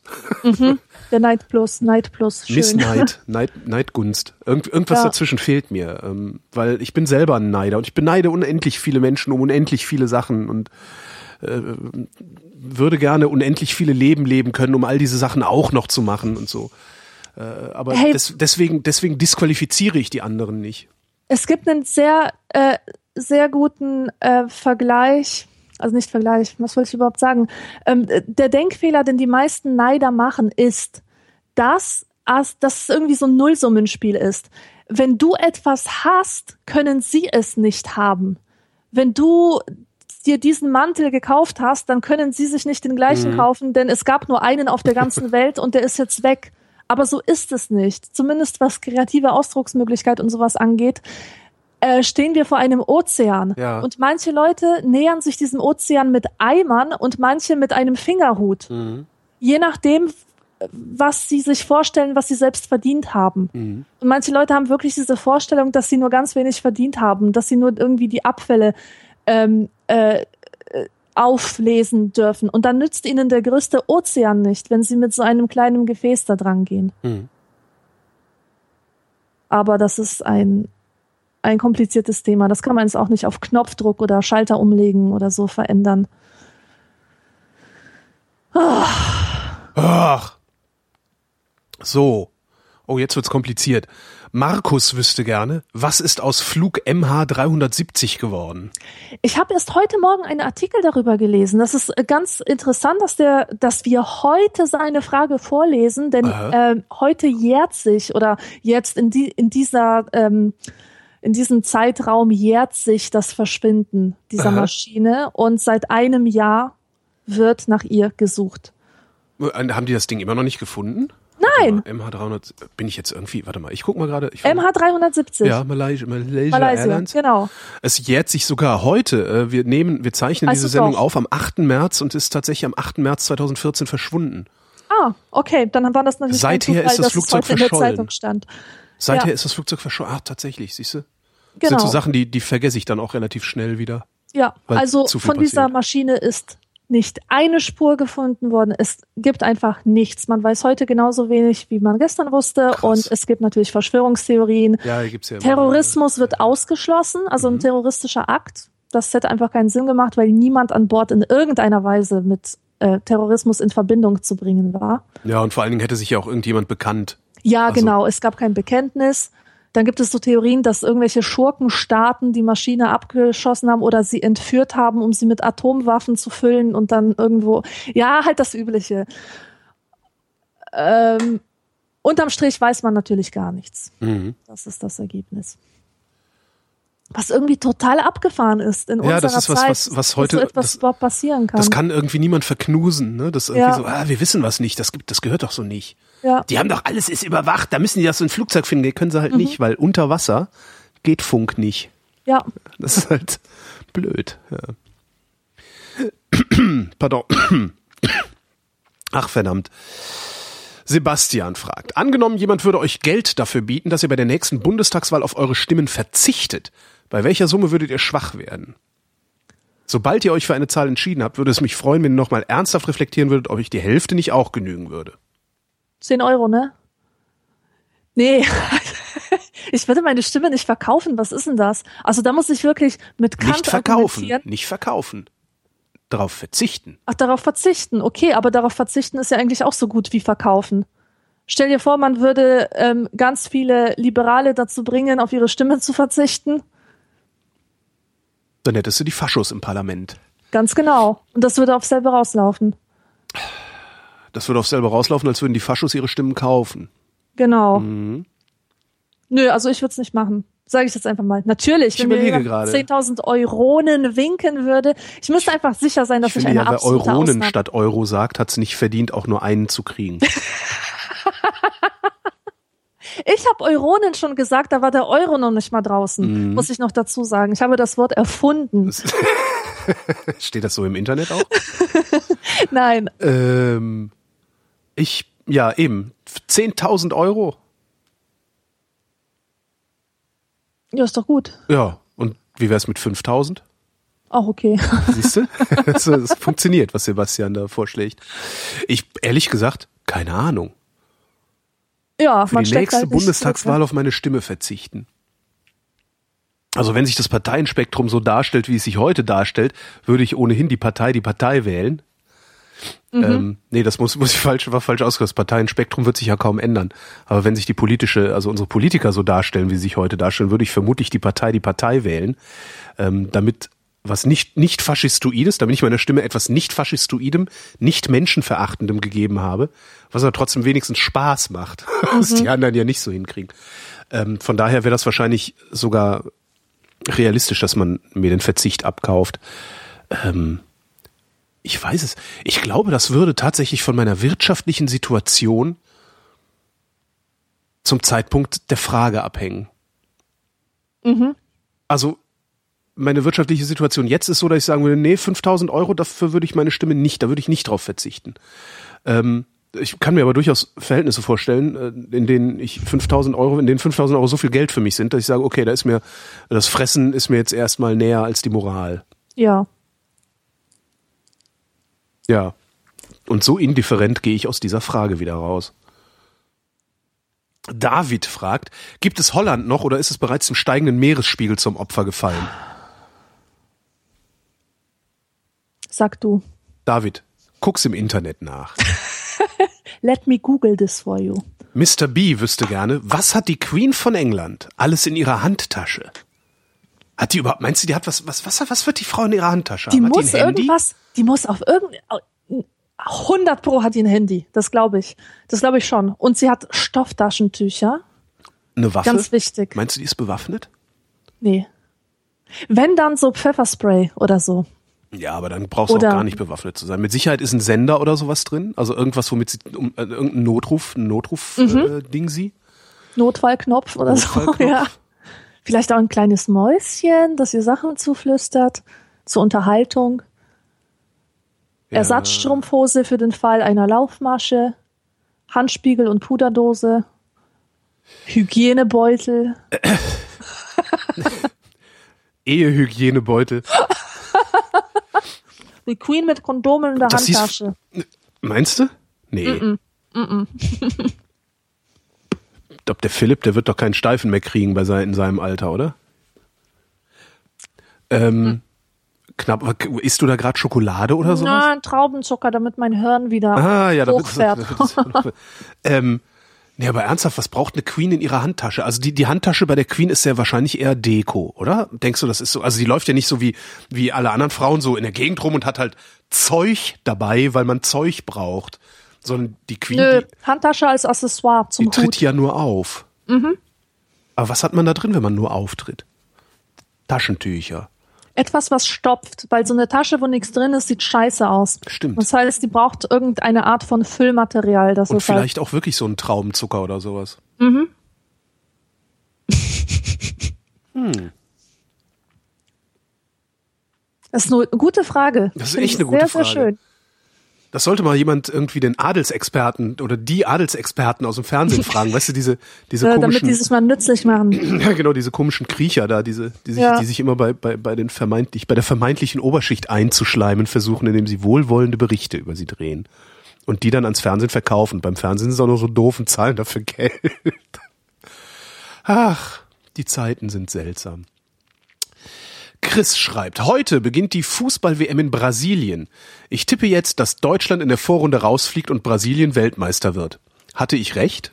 Nö. Aber sowas von nicht. ist ja aber schön. Ach, dafür ist das gut. Ähm, wer fragt denn hier? Kim fragt, wenn der Kuchen außen fertig, aber innen noch feucht ist, liegt das daran, dass die Temperatur im Ofen zu hoch war? An das Rezept halte ich mich zu 100 Prozent, aber in den letzten 10 Minuten muss ich den Kuchen immer mit einem weiteren Backpapier abdecken, weil er mir sonst verbrennt. Und das macht es umso schwerer zu kontrollieren, ob er fertig ist, wenn man nicht den Ofen ständig aufmachen will. Können wir nicht mal die Lilly zuschalten? Das wäre jetzt genau was, wo ich jetzt was. gerne die Lilly anrufen würde und sagen würde, hier pass mal auf, sag mal. Ja. Technisch wäre ich dazu wahrscheinlich sogar in der Lage. Soll ich das mal versuchen? Ja, Soll ich mal versuchen, die Lilly anzurufen? ja. Oder ich versuche mal die Lilly anzurufen. Boah, wenn das klappt, ey. Wenn das klappt, warte mal eben, wie ist denn Lillys Nummer? Warte, warte, warte. Da ist Lilly. Da ist das Telefon. Komm schon. Ich bin so gespannt, wenn das klappt. Äh, fünf, vier. Ähm, wieso geht das hier nicht? Soll ich in Warte der mal. Zwischenzeit Musik machen oder Äh, eine du kannst ja Frage irgendwas vorlesen? erzählen. Na, warte Ja. mal, so, jetzt, jetzt versuche ich Lilly anzurufen. Achtung, Okay. mal gucken, was passiert. Wenn das klappt, dann schreiben wir hier Podcast. Ah! Hörst du das? Ja, Gut. Hoffentlich geht die auch ran. Geh ran. Jetzt geh ran. Ach komm. die denkt bestimmt, oh nee. Ey, was ist denn das für eine Nummer? wieder. Nee, die denkt jetzt bestimmt, das ist irgendwie so ein. So ein. äh, Ah! Ich schreibe ihr eine Nachricht hinterher. Geh ran, Ausrufungszeichen. Ja, bitte? Ah! Hallo Lilly, hier, ist- hier ist die Vrindheit. Hallo Holgi. Äh, Hallo das- Rindheit. Äh, das ist die, also das andere ist die Alexandra. Sag mal Hallo Alexandra. Hallo. Hi, Hallo. Lilly. Äh, Lilly, wir haben hier eine Frage, die Vrindheit hat hier eine Frage gekriegt, die wir nicht beantworten können. Und Ja. du musst uns helfen. Okay, ich helfe gerne. Wenn der Kuchen außen fertig, aber innen immer noch feucht ist, liegt das dann daran, dass die Temperatur im Ofen zu hoch war? An das Rezept halte ich mich zu 100 Prozent, aber in den letzten 10 Minuten muss ich den Kuchen immer mit einem weiteren Backpapier abdecken, weil er mir sonst verbrennt. Und das macht es umso schwerer zu kontrollieren, ob er fertig ist, wenn man nicht den Ofen ständig aufmachen will. Was macht Kim falsch? Ja, das Ding ist, dass jeder Ofen ähm, anders ist. Ähm, aber wenn es wirklich bei jedem Mal der Fall ist, dann einfach die Temperaturen äh, ein bisschen runterstellen, weil dann ist sie zu hoch. Wenn es jedes Mal der Fall ist, die Temperatur ein bisschen runterstellen. Alles klar. Ja. Ja, vielen Dank und schönen Tag noch. Gerne, Tschüss. gleichfalls. Tschüss. Tschüss. Nächste Frage. Und zwar äh, von Jerome. Ähm, ich habe einen Freund, der im Dezember wegen eines unbemerkten Hirntumors umgek umgekippt ist, musste sofort operativ entfernt werden, befindet sich in der Nachbehandlung. Leider überleben die meisten Betroffenen selten die ersten zehn Jahre nach der Diagnose. Darum ist er seit neuestem sehr empfänglich für esoterische Ideen. Beispielsweise argumentierte er kürzlich, die Schulmedizin sei praktisch unfähig, Einzelfälle in ihre Erkenntnisse zu integrieren, in denen praktisch unheilbarer Krebs geheilt werde. Auch als ich mich gegenüber einer Freundin skeptisch äußerte, weil mir eine Bachblütentherapie anbot, an, argumentierte er nur, wer heilt, hat recht. Mein Problem, schlucke ich meinen Ärger über seine offensichtlich falschen Argumente herunter, habe ich das Gefühl, mich selbst zu verraten. Mache ich meinem Ärger Luft, habe ich Angst, ihn über eine Grenze zu stoßen, für die er noch nicht bereit ist, über den eigenen unmittelbaren Tod nachzudenken nämlich. Was soll er machen? Faust in der Tasche? Oder ihm klar machen, dass er demnächst sterben wird und dass ihm auch Bachblüten dabei nicht helfen werden? Ganz im Gegenteil. Also ich finde dieses äh, mich selbst zu verraten, das ist so weiß und so westlich und so scheiße privilegiert. Da würde ich am liebsten jetzt reinschlagen, so spontan. Und bei näherem Nachdenken auch noch. Erst recht. Ähm, nein, ich, ich sage wirklich, dass es eine Situation ist, wo man mit Rationalismus nicht rumscheißen muss, weil das Wichtigste ist, dass diese Person irgendwie gesund bleibt, dass sie sane bleibt im Kopf, ja, dass sie, dass sie das Beste aus ihrer Situation macht. Und Aber ist, äh, ist, es, ist es das Beste aus seiner Situation machen, den falschen Propheten hinterher zu laufen? Ist das der richtige Weg? wenn es dazu beiträgt, dass diese Person äh, ihre Stresslevels reduzieren kann oder senken kann, ist es womöglich die richtige Methode. Gut, man darf ihn darauf hinweisen, zum Beispiel jetzt nicht 500.000 Euro an einen äh, Schamanen zu, zu geben, der dir irgendwie Heilung verspricht oder so. Aber Da wie, ist es sogar die wie Pflicht- kann er erkennen, ob der Schamane mit den 500.000 Euro der Scharlatan ist und die Bachblüten nicht? Wie kann er das erkennen? Naja, davon, Bachblüten, weißt du, du kannst, du kannst Bachblütentee dir kaufen im Reformhaus. Das wird keinem schaden. Aber er bildet sich ein, dass es ihm nutzt. Das ist ein Unterschied. Dass es keinem Auch schadet, das, ist klar. Auch das ist okay, wenn es diesen Placebo-Effekt hat, dass es Ja, ihm aber- seelisch in irgendeiner Weise besser geht. Aber der Scharlatan für 500.000 hat denselben Effekt auf Scharlatan? ihn. Okay, der Scharlatan ist scheiße. Der, der ist Aber scheiße. welchen, woher, ja. wa- wie kann ich wissen, dass der Scharlatan scheiße ist und die Bachblüten nicht?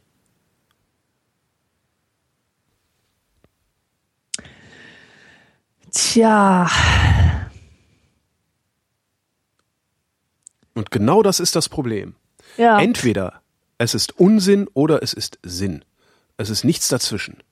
Doch, das es ist, ist, das ist, dazwischen. und das ist das große Problem. Und das, und das, das ist halt das große Problem bei solchen Fragen. Wie, wie, wieso, wieso sind, wieso sind Bachblüten weniger schädlich als irgendjemand, der mir Geld aus der Tasche oder mehr Geld aus der Tasche. Das Bachblüten kosten ja auch Geld und und, und es nützt nichts. Ähm, welchen Maßstab lege ich an? Ja, wie wär's denn mit dem Preis als Maßstab? Das heißt, ich müsste erst auf sein Konto gucken und sagen, wenn es nicht mehr als zehn Prozent deines Vermögens kostet, ist es in Ordnung? Was ist, wenn es elf Prozent kostet und ne? Ich finde, Naja, ich finde es schwierig, da einen Maßstab anzulegen. Und Okay, genau darum, genau darum haben wir ja Wissenschaft erfunden. Damit Aber wir einen Maßstab Man muss, haben. ja, man muss ja nicht gleich mit solchen unrealistischen Beispielen. Also ich habe jetzt diesen 500.000 Euro Scharlatan habe ich jetzt erfunden. Ich bereue es jetzt schon. Ja. Das verzerrt hier nur die Dimensionen. Ähm, es ist, mir geht es darum, dass man in solchen Fragen nicht so rationalistisch denkt, sondern bedürfnisbezogen. Ähm, Aber die ist das- ist- Wahrheit ist, nicht immer die Antwort. Die Wahrheit, die Wahrheitsliebe, das rationale irgendwas, das ist nicht in jeder Lebenssituation das, worauf es ankommt. Mhm. Wie kann ich wissen, worauf es ankommt? Auf die Wahrheit oder auf die Lüge? Wie kannst du es wissen? Ja, das, wo- ist dann, das ist dann Herzensbildung, die dich das Ja. wissen lässt, die dich das erkennen lässt. Aber Ähm, woran, du wo, hast, d- das Problem, was Jerome ja hat, ist, er, er muss ja zu irgendeinem Zeitpunkt, muss seinem Freund klar werden, obwohl, nee, muss es eigentlich nicht. Der fällt halt einfach um und ist tot und wundert sich vielleicht im letzten Moment, was denn jetzt passiert ist, er habe doch alles richtig gemacht. Ähm, nee, es muss ihm nicht klar werden. Man muss, nee, er muss ihn eigentlich nicht damit konfrontieren. Also ich finde, dass solche äh, Rationalisierungs-, Erklärungsversuche in so einem Fall total fehl am Platz ist, sind. Denn dieser Mensch hat einen Freund, der gerade mit der unglaublichen Erkenntnis leben muss, dass er wahrscheinlich in den nächsten zehn Jahren sterben wird. Und so einem Menschen dann mit, mit, mit so einer Kacke zu kommen, das finde ich unsäglich. Gleichzeitig, Wirklich, also das ist nicht der richtige, das ist einfach nicht der richtige Weg. Man kann, weißt du, man kann, es geht um Anerkennung. Es geht darum anzuerkennen, dass ein Mensch in einer sehr speziellen Situation sehr spezielle Bedürfnisse hat. aber wie lange, wie, anerkennen wie weit, wie weit kann ich meinem Freund auch zumuten, dass er sich in dieser speziellen Situation wie, wie, wie drücke ich es aus? Also ja, er ist in einer speziellen Situation. Ja, er muss irgendwie damit klarkommen, äh, dass er in den nächsten zehn Jahren sterben wird. Und zwar nicht wie du und ich damit klarkommen müssen, dass wir gleich auf die Straße treten und überfahren werden können, sondern er wird mit an Sicherheit grenzender Wahrscheinlichkeit an einem Hirntumor sterben, an dem ein normaler Mensch nicht stirbt. Ähm, das kann er natürlich bis zum letzten Tag kann er das ignorieren und verleugnen oder sonst was. Was er, was er aber tut, ist, er beschäftigt sich mit absurden Heilsversprechen, um den Zeitpunkt seines Todes in die Zukunft, weiter in die Zukunft zu schieben. Jetzt würde ich doch an Jeroms Stelle auch denken, der belämmert sich, der, der belastet sich mit diesem Scheiß, der sucht verzweifelt nach irgendeinem, nach irgendeinem Strohhalm, den es Ja. aber garantiert nicht gibt. Ja, an guck, welchem Punkt, an weißt welchem du, Punkt? was das Beste, weißt du, was die beste Reaktion auf Angst ist? Informationsbeschaffung. Ja. Und wo diese Information herkommt, ist in vielen Fällen einfach mal egal, wenn es darum geht, die Stresslevels zu senken. Mhm. Ähm, viele Jugendliche, die noch nicht genug Lebenserfahrung haben, um äh, die komplexe Welt irgendwie zu begreifen und richtig einzuordnen, lesen ihr Horoskop regelmäßig oder geben voll was auf Tarotkarten oder auf irgendwelche komischen Sachen halt, die, die ihnen einen Anhaltspunkt geben, wo denn die Reise hingehen könnte. Und es ist scheißegal, ob es stimmt oder ob es nicht stimmt, ob es einen Wahrheitsgehalt hat oder nicht. Es beruhigt dich, eine Antwort zu haben. Irgendeine Antwort in einer schwierigen Situation. aber wie lange, würde- wie lange würdest du die Wahrheit vorenthalten? Bis, bis er tot umfällt? Kann man ja machen. Ist ja auch, äh, ich kritisiere das ja gerade gar nicht, ich will es nur wissen. Wie viel, also wie lange darf ich meinem Freund dabei zugucken, wie er eine Scharlatanerie, einer Scharlatanerie nach der anderen auf den Leim geht?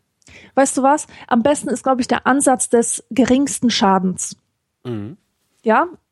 Du benutzt dabei deinen gesunden Menschenverstand. Nur den. Und wenn du siehst, dass dieser Mensch unglaublich viel Geld für einen großen Schwachsinn ausgibt, dann sagst du ihm, was du davon hältst. Du zeigst ihm, warum dieser Scharlatan ihn ausbeutet, warum das total unverhältnismäßig ist, was er für seine Dienste verlangt. Das kannst du, das kannst du ja durchaus machen. Du kannst es aber machen, ohne dieses äh, Bedürfnis dieses Menschen zu verneinen, ohne dem das abzusprechen, ohne zu sagen, hier alles, was du tust, ist Schwachsinn, denn du wirst sowieso bald tot sein. Du musst einfach anerkennen, dass dieser Mensch ein großes Bedürfnis hat nach Sinnangeboten. Mhm. Du kannst ihm ja ein anderes unterbreiten. Du kannst ihm das ja sagen, weißt du, es gibt, es gibt noch andere Dinge, damit klar zu werden. Zum Beispiel dies und das. Und dann nimmst du, nimmst du etwas her, was irgendwie ein bisschen für dich okay ist oder was so ein bisschen für dich auch Sinn macht.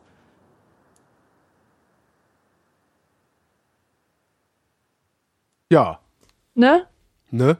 Also etwas, womit du noch leben kannst. Wenn dir irgendjemand Wachsfetische bastelt und die beträufelt mit Badewasser, wo eine Eule drin geplumpst, äh, reingeplumpst ist oder so, irgend so ein Quatsch, ja, dann würde ich sagen, okay, das kann ich nicht vertreten. Aber wenn ich zum Beispiel äh, die Tarotkarten erkannt habe als eine Art, über sein Leben nachzudenken, die dir einfach eine Inspiration liefern oder ein Stichwortgeber sind, damit du eigene Sätze aus dir selbst heraus formulieren kannst, dann finde ich, ist das eine gute Methode.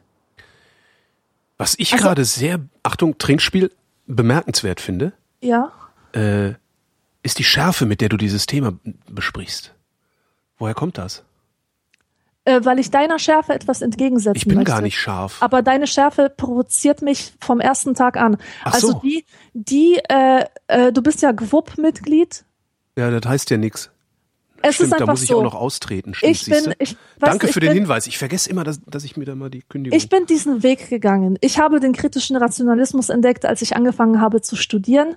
Mhm. Ich hatte einen besten Freund, der fundamentalistischer Muslim war. Mhm. Ich habe diese Diskussionen geführt bis zum Erbrechen. Ich habe auch GWUP abonniert gehabt. Ich habe die ganzen Bücher von Karl Popper und wem alles, alles habe ich. Ich habe mich darauf spezialisiert in der Soziologie, auf Wissenschaftstheorie und ich bin diesen Weg gegangen und ich habe schon Ich bin übrigens genau den anderen Weg gegangen und habe dann irgendwann noch mal zur Vernunft gefunden. Ja.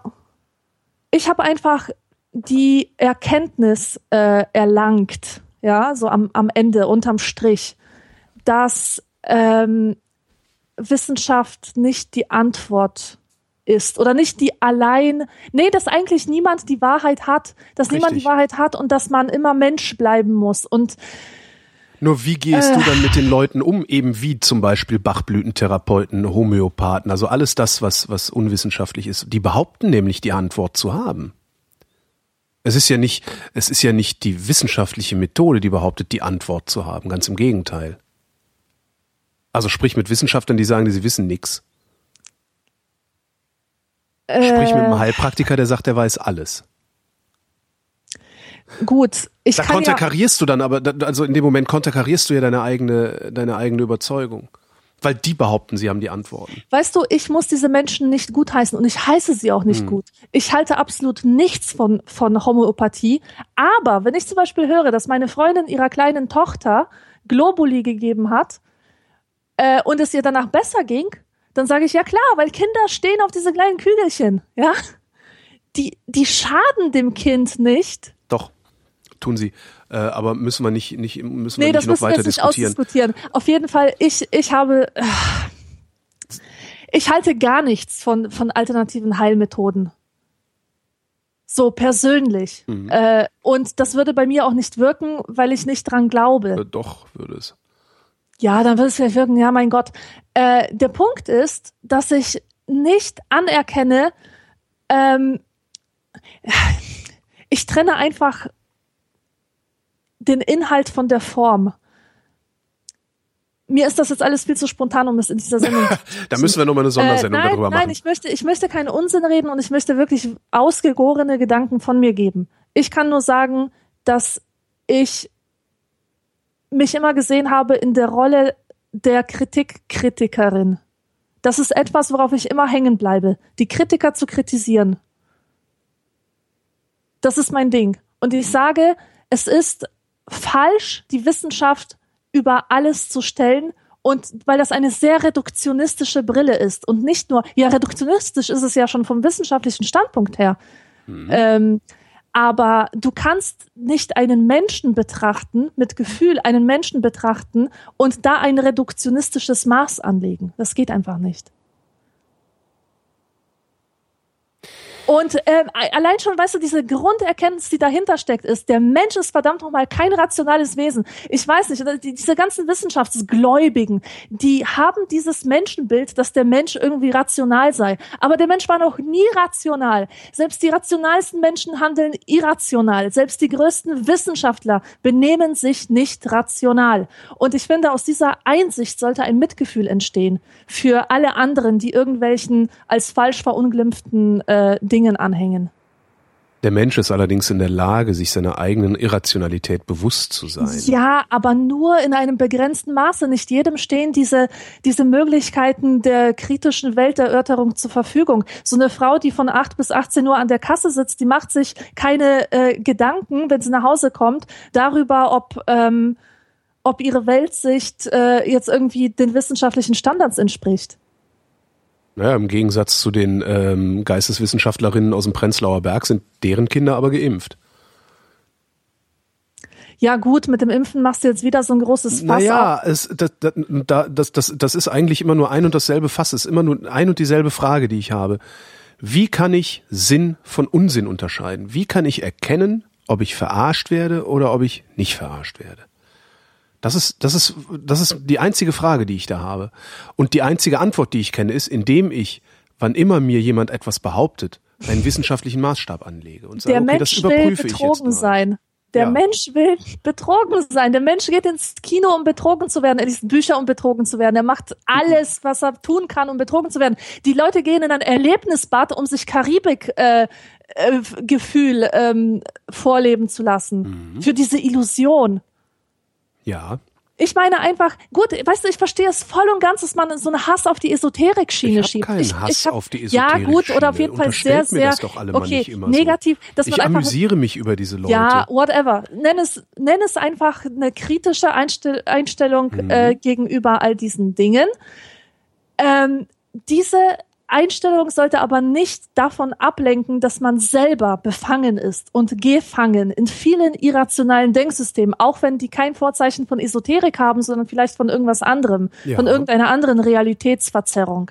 Aber jeder ist da drin gefangen und das sollte einem Kritiker einfach bewusst sein. Ich sage nicht, dass man deswegen jetzt seine eigene äh, Kritik hin, ständig hinterfragen sollte. Das ist ja Quatsch. Also du bist halt zu dem Schluss gekommen, ich dass Homöopathie froh. Quatsch ist und du hast keinen Grund, keinen Anlass, das zu, hin, hin, zu hinterfragen. Warum auch? Aber du kannst deinen Umgang damit hinterfragen.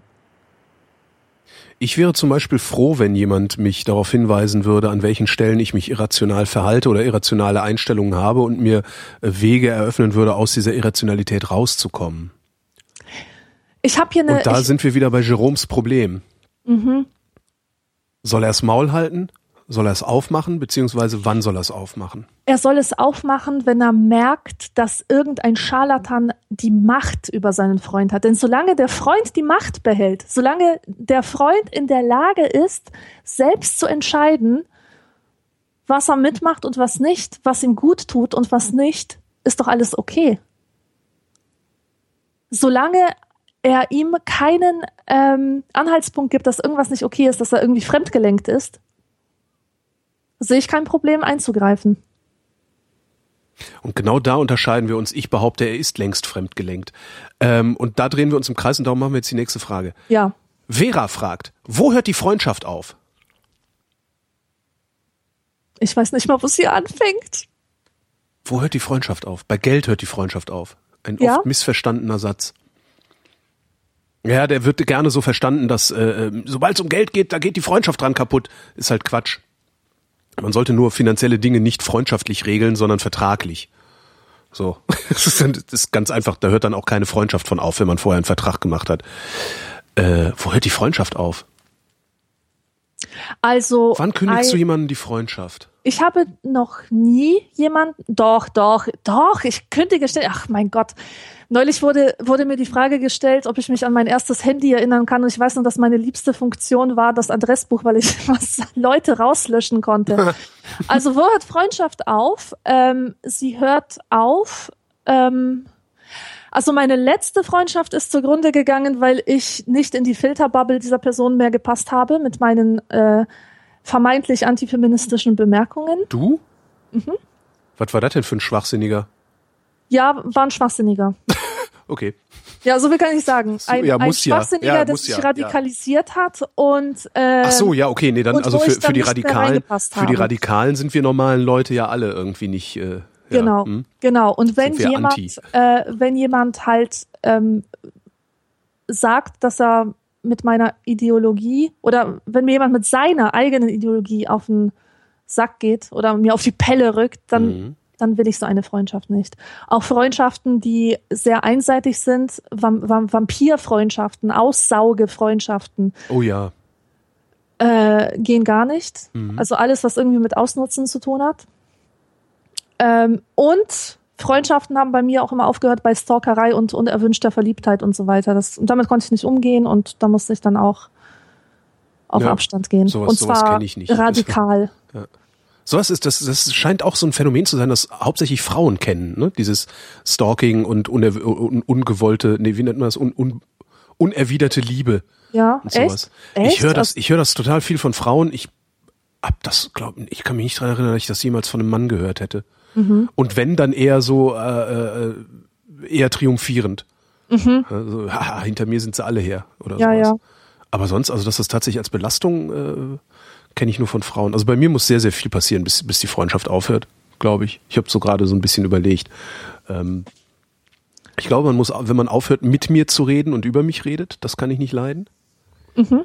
Äh, wenn man versucht, mir zu, also ich habe so, so oft, also es gibt nicht viele Freundschaften, äh, die ich nicht gekündigt habe oder wo ich dann irgendwann den Kontakt auch, es gibt Leute, bei denen habe ich den Kontakt von heute auf morgen einfach abgebrochen. Und äh, einfach auch ohne Erklärung, ohne alles, habe ich mir gedacht, nee, du bist giftig, dich, äh, dich will ich überhaupt noch nicht mal mehr ansatzweise in, meinem Umf in meiner Umgebung haben. Und das waren Leute, die versucht haben, mir zu schaden. Genau. Also die, Das ist auch, was ich vorhin meinte, Menschen, die äh, mir gegenüber Neid äußern oder zeigen, die sind schädlich für mich. Das ist Gift, das will ich nicht haben. Mhm. Nee, also auch so richtig Schaden, ne? Also so emotional komme ich klar, also wirklich richtig wirtschaftlich oder sagen wir mal nicht wirtschaftlich, sagen wir strukturell Schaden zufügen. Mhm. So irgendwie, ja, das, das sind so die einzigen, mit denen ich wirklich überhaupt nichts mehr zu tun habe. Ansonsten äh, finde ich Freundschaften fragwürdig, ja, wo es einseitig ist oder wo, wo was du eben auch sagst, wo man so das Gefühl hat, irgendwie irgendwie wirst du nur benutzt für irgendwas. Ich weiß zwar nicht so genau wofür, aber so Leute gibt's auch immer wieder in meinem Leben, wo ich mir dann immer so denke, so eigentlich habe ich das Gefühl, wir sind befreundet, aber wenn ich das Ganze dann mal irgendwie so ein bisschen aus der emotionalen oder von der emotionalen Ebene wegnehme und mir angucke, benutzt du mich doch eigentlich nur. Das ist sowas, was ich gelegentlich mal habe und da äh, kann ich dann auch immer gut drauf verzichten. Wobei ich auch mittlerweile, das ist auch so eine Erkenntnis des Älterwerdens, ähm, mittlerweile sehr vorsichtig bin, auf Freundschaften zu verzichten, weil die kommen so schnell nicht wieder.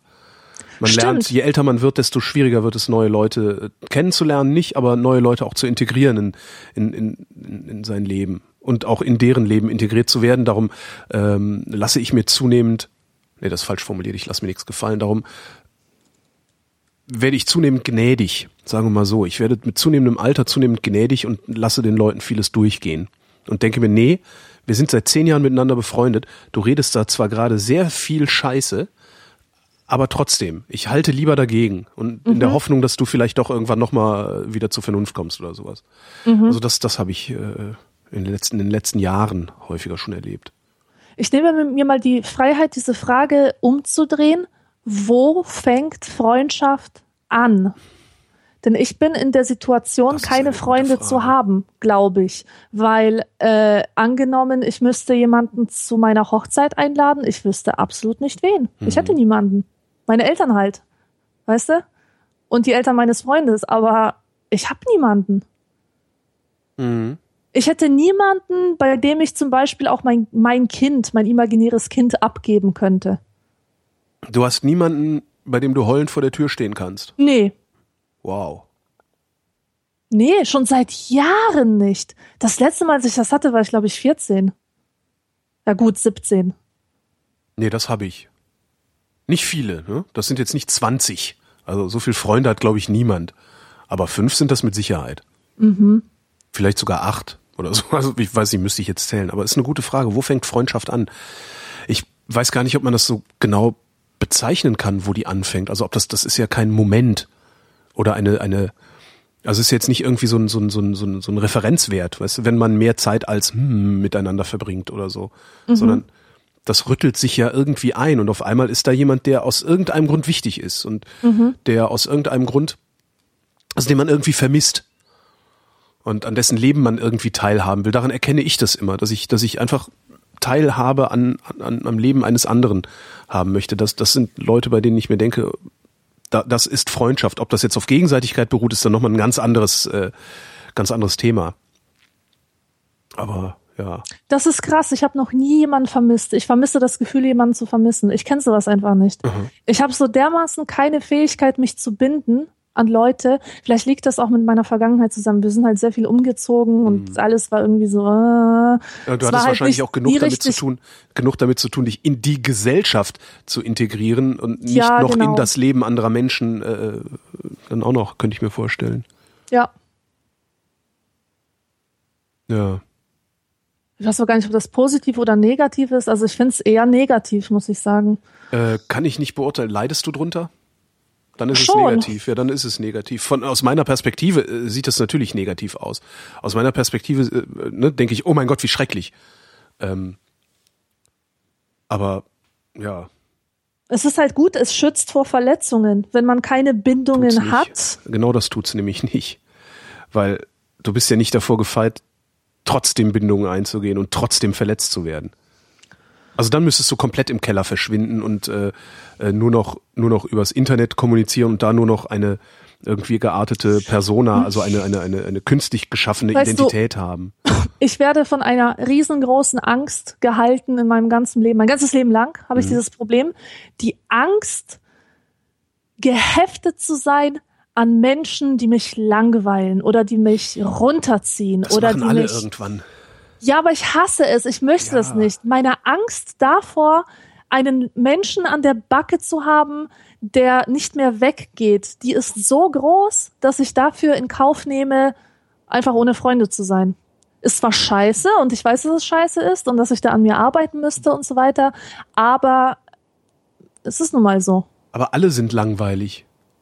Alle. Nein. Niemand ist immer interessant. Nein, weißt du, das ist, das ist ja auch nicht so, dass ich keine interessanten Menschen kennen würde. Ich kenne total viele interessante Menschen, aber ich traue mich nicht, mit ihnen Beziehungen einzugehen.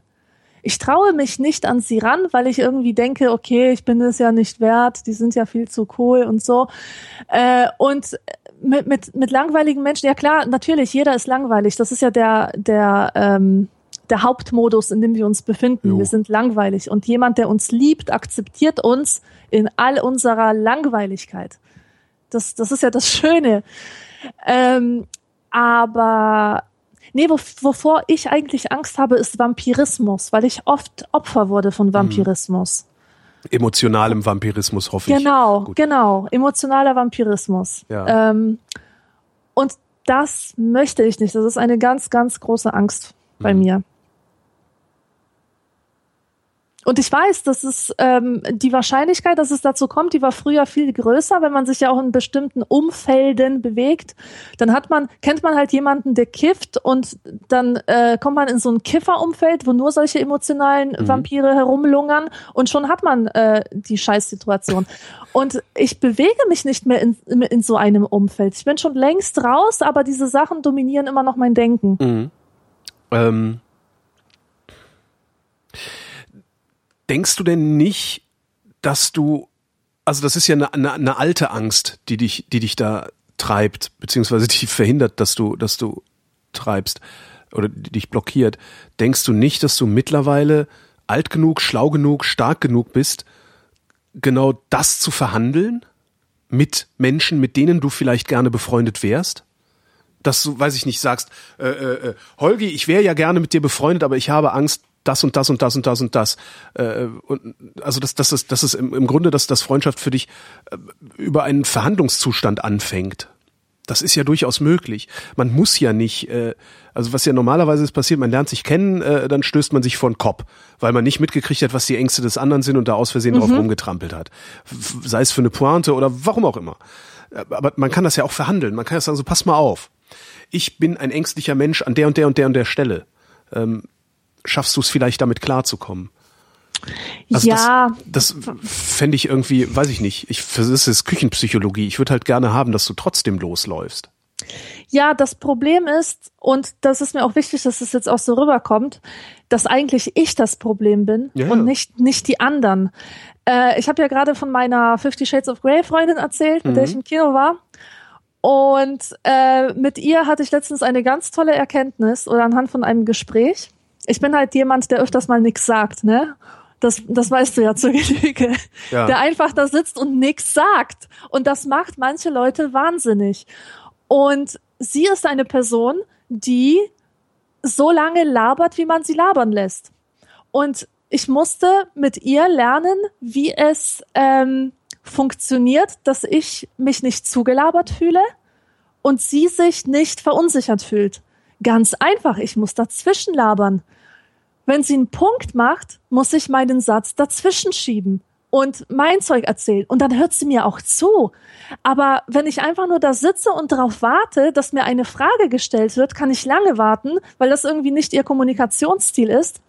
Und das war so eine ganz wichtige Erkenntnis, dass ähm, die Tatsache, dass man selber in ein Gespräch reinfindet, indem man dem anderen Fragen stellt, nicht bedeutet, dass andere denselben Style drauf haben. Und wenn man etwas zu sagen hat, dann muss man es sagen. Man muss sich sozusagen selber diesen Raum nehmen, den ich allein schon aus Höflichkeitsgründen nie, ähm, nie nutze oder nie in Anspruch nehme. Das ist alles Erziehungssache, denke ich, und auch ein bisschen eine Charaktersache, äh, weil ich halt so ein schüchternes Mäuslein bin. und äh, ja, das muss man auch erstmal lernen. Ja. Und ich, und ich kann es nicht. Das ist so mein, mein Fazit, dass ich ziehe nach jeglichen Treffen mit Leuten. Es sei denn, es gibt eine Ausnahme. Es gibt Leut, Leute, mit denen kann ich von 0 auf 100 abspacken. Und das klappt wunderbar. Wenn man keinen ernsten Satz sagen muss, sondern sich nur irgendwelche Wortspiele zuwirft oder irgendwelche Beobachtungen austauscht oder rumspackt einfach. Das funktioniert. Womit einigermaßen klar wäre, wie unser beider Verhältnis ist. Nächste Frage. Kommt von Thomas. Einmal angenommen, ihr befindet euch in einer Spielshow und steht kurz vor dem Gewinn. Euch stehen drei verschlossene Türen. Hinter einer, hinter einer der drei Türen befindet sich der Hauptgewinn, ein Auto, hinter den anderen beiden jeweils eine Ziege. Ihr sollt nun eine der Türen auswählen, das Ziegenproblem. Und entscheidet euch für Tür Nummer eins. Der Showmaster öffnet daraufhin Tür Nummer drei, hinter der sich eine Ziege befindet. Der Showmaster fragt euch, ob ihr nun die Tür mit der Nummer zwei öffnen wollt. Also Tür eins behalten oder Tür zwei aufmachen. Wie entscheidet ihr euch? Weil wir doof sind, äh, bleiben wir bei Tür eins oder so ähnlich, ne? Aber eigentlich müssten wir zu Tür zwei wechseln, weil das irgendwie so ein Wahrscheinlichkeitschancending ist, keine Ahnung. Wer es wissen will, googelt Ziegenproblem. Oh Gott, das scheiß Ziegenproblem. Das hatten wir in Statistik. Echt? Kannst du es erklären? Nö. Na gut. Nee, in Statistik habe ich total abgelost. Das war definitiv mein schwächstes Fach. Anetta fragt, wenn ihr eine Sache aus der euch umgebenden Welt entfernen könntet, um eure Lebensqualität zu verbessern, was würdet ihr entfernen? Weisheitszähne? Nee, die sind bei mir schon raus. Ich weiß es nicht. äh, Keine eine Ahnung. Sache, ein, eine Sache, eine, eine Sache. Eine also Sache. kein, Muss kein Umstand. Gegenstand also kein, sein? kein, kein Umstand, ne? Also nicht sowas wie Armut oder so. Okay. Würde ich jetzt mal vermuten. Eine Sache. eine Sache. Also schon etwas Materielles. Was Materielles. Keine Ahnung. Ich lebe, glaube ich, ziemlich minimalistisch. Ne, aus Also- unserer Umgebung. Also aus der uns umgebenden Welt. Mhm. Du guckst raus, was geht dir da am meisten auf den Sack? Ja, Kirchenglocken natürlich. Echt? Ja, also die würde ich entfernen. Sofort. Kirchenglocken. Ja, Bayern ist ja voll von Kirchen. Mhm. Da hast du wirklich ein, also es ist unmöglich, ähm, Ist ja ein Ding, hätte ich jetzt nicht. nicht, ja. nicht in unmittelbarer, Um- also nicht in, in der Nähe einer Kirche zu, zu, ähm, zu leben. Und es bimmelt halt unaufhörlich. Den Sonntag kannst du vergessen auszuschlafen, weil es bimmelt und bimmelt und bimmelt. Und äh, Laubbläser ist auch so etwas, was man gut entfernen könnte aus der Umgebung, finde ich. Ja, Also ich weiß nicht, du bist gar nicht von diesem Problem betroffen, oder in nee, Berlin, nee, wo man sich nicht so um die Kirchenglocke, Pflege Kirchenglocke Aber- macht mir nichts. und Laubbläser? Ja, Laubbläser benutzen unsere Gärtner auch, aber das ist jetzt, ich meine, das sind halt ein paar Tage im Jahr. Das ist jetzt nichts, was mich Ach irgendwie so, so. fertig machen würde. Okay. Ähm, Ja, hier ist das durchaus ein Problem. Also ich krieg, ich krieg zumindest kriege ich die nicht dauernd mit. Äh, ich überlege gerade, was würde ich entfernen? Ich würde jetzt, also so spontan würde ich natürlich sagen Autos, ja, weil die stören nur. Aber ist halt Quatsch. Weil gelegentlich benutze ich sowas ja auch und bin dann ganz froh, dass ich es benutzen kann. Hm. Was für eine Sache würde ich aus meiner, aus der mich umgebenden Welt entfernen, um meine Lebensqualität zu erhöhen? Das ist echt eine interessante Frage. Ich weiß es nicht. Dann heißt ja eigentlich, dass alles in Ordnung ist. Nee, es ist halt nichts in Ordnung. Das ist wahrscheinlich eher das Problem. Alles stört ein wenig. Also ich würde an vielen Stellschrauben, weißt du, ich würde nicht Autos verschwinden lassen, aber ich würde die Autos aus der Innenstadt verbannen. Ähm, solche, solche Sachen w- würde ich halt machen. Also das ist, das ist viel, viel komplexer. Also es ist keine Schwarz-Weiß-Frage. Ja, kann ich nicht beantworten. Kann ich wirklich nicht beantworten. Das ist ganz interessant. Obwohl ich eigentlich der Meister in Schwarz-Weiß-Fragen beantworten bin. Ja. Ähm, Martin wüsste gerne, ein anderer Martin. Wie findet ihr den Lego-Film? Hast du gesehen? Nee, habe ich nicht gesehen. Ich habe versucht, den zu gucken und da, ich habe das nicht geschafft. Das war mir zu bunt, zu schnell, zu laut. So, oh, die ganze Zeit. Ich habe die ganze Zeit gedacht so, ah, ah, ah, mein Gehirn, ich komme nicht nach, ich komme nicht nach. Und habe das dann ausgemacht wieder. Ich habe eine Viertelstunde oder sowas davon gucken können. Hab ich, mehr habe ich nicht geschafft. Weiß nicht, vielleicht liegt das an der Moderne und äh, daran, dass ich, alt Ich- werde. Ich habe genau das gleiche Problem mit sämtlichen neueren Produktionen für Kinder. Ich kapier die einfach nicht. Die sind für mich ästhetisch zum Kotzen. Mhm. Ich mag diese Computeroptik überhaupt nicht. Mit diese Dieses riesigen glatt Augen polierte und- mit ja. diesen riesen Glotzern und diesen glatten Fressen, diesen kugelartigen. Bah, Mhm. Aber anscheinend kommt das bei ekelhaft. Kindern unglaublich gut an. Also äh, ich Ja, habe gerade die, haben ja- Eisprinzessin geguckt äh, und und die kleine sitzt halt da, ist völlig fasziniert, will auch so ein Kleid. äh, Also weißt du, das ist irgendwie ja, Die haben Keine aber jetzt Ahnung, auch nicht so ist. die Alternative, ne? Also die ich weiß nicht. Ich habe gucken noch sich auch DVDs. mit großen Augen an, was sie vorgesetzt bekommen. Das stimmt auch. Ich habe noch die DVDs von Robbie Tobby und das Flievertüt da. Das wollte ich beim nächsten Mal einlegen. Mhm. Kennst du nicht? Nee. Ah, Also ich muss sagen, ich bin riesiger Fan von klassischen Disney-Filmen. Ariel und Aladdin und so. Liebe ich über alles. Aber das war noch schöne ähm, äh, zweidimensionale Grafik. Und das war eine ganz andere Zeit. Hm. Und was da jetzt produziert wird, nee. Nee, mag ich einfach nicht. Und auch dieses Geschrei, Gebrüll. Es ist- ähm, das ist immer was, was lauter, mich so immer ganz viel Action, ja. immer tausend Sachen am Abgehen und dann wundern sich die Leute, dass die Kinder ADHS kriegen. Ja. Aber das, das, dieser Lärm, also dieser konstante Lärm, das finde ich auch was, was, wo ich, also das verstehe ich nicht, das, das, aber anscheinend macht Kindern das nichts aus. Mhm. Oder vielleicht doch und wir haben es nur noch nicht mitgekriegt. Ja. Sebastian fragt, wenn ihr in eine Stadt ziehen müsstet, in der ihr, in der ihr noch nie gewohnt habt, welche wäre das? Und damit ihr nicht London und Krakau sagt, schränke ich die Antwortmöglichkeit auf die Bundesrepublik ein. In der Bundesrepublik. In der Bundesrepublik. Eine Stadt, wo Mist. wir noch nie gewohnt haben. Ja. Ich würde sagen Bremen oder Hamburg. Mhm. Das sind Städte, die ich total gerne habe, in denen ich mich sehr, sehr wohl fühle. München. Ih, du perverses Schwein. Wieso? Das ist ja ekelhaft. Warum? Boah, München, ich hasse München. München, es gibt nichts Schlimmeres. Ich hasse nicht, ich- München. Ich, wirklich. Ein Freund Also, von mir wohnt in München und die, die wenigen Male, die ich den, die ich den besuche oder, und treffe, finde ich es da eigentlich immer ganz angenehm. Ernsthaft. Hm. Ich finde das so eine unangenehme Stadt. Ich mag nichts daran. Also ich finde das halt, das ist ich halt liebe so. Bayern, weißt du? Ich bin kein Bayernhasser. Ich Ja. liebe Bayern, aber München geht gar nicht. Was habe ich, was habe ich übersehen? Vielleicht übersehe ich ja irgendwas. Was übersehe ich? Also ich, ich finde, es ist halt eine Großstadt. Also da ist eine großstädtische Infrastruktur ähm, mit mit allem drum und dran. Äh, und es ist irgendwie so gesittet, sag ich mal. Ich, also es ist halt ein Gegenentwurf zu Berlin und ich finde gerade den Gegenentwurf ganz angenehm. Hamburg ist ja auch am Arsch und, und hat mehr hässliche Ecken als alles andere. Also da kann ich auch in Berlin bleiben. Aber München irgendwie, ich finde München ist so nett. Mir kommt's nett vor. Ich finde München spießig. Ja. Das ist, wäre das, was ich da suchen würde? Ja. Eitel. Ich finde diese Schickeria-Leute, die da, die man da rumlaufen sieht, absolut abstoßend. Sind das so Äh, viele? Ich sehe ständig welche. Jedes Okay. Mal, wenn ich in München bin, sehe ich die. Wie sie da mit ihren goldenen Mänteln und komischen Hunden, gezüchteten Viechern, Gremlins da rumlaufen. Furchtbar. Und äh, dann dieser, dieser krasse Gegensatz zwischen dieser Schickeria und den Bettlern.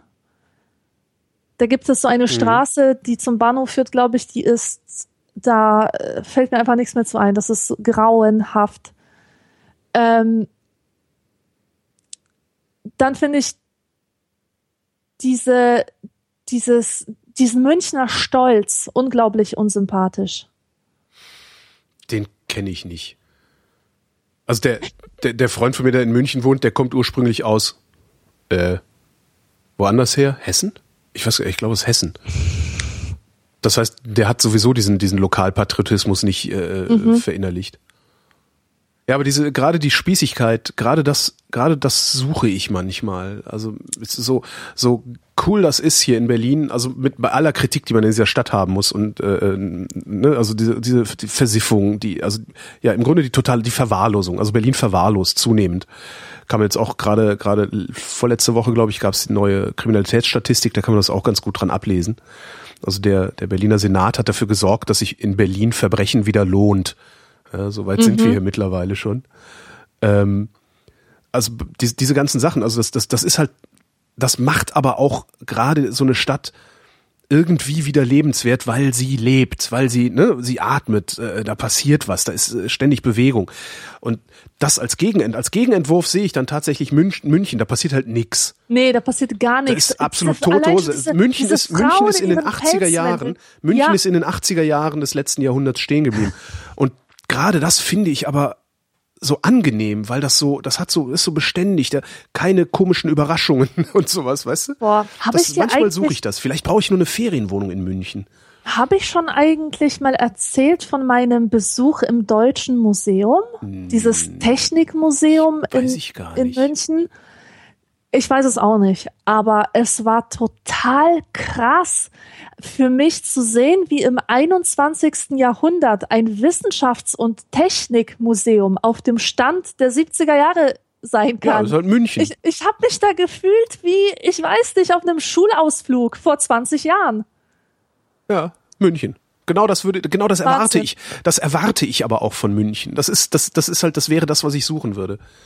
Alles andere habe ich hier in Also Berlin. Von, ich fühle mich unglaublich eingeschüchtert von München. München sagt zu mir, du schmutziges Kind, geh in das Loch zurück, aus dem du gekrochen bist. Das sagt zu mir auch, aber ich kann da super drüber lachen.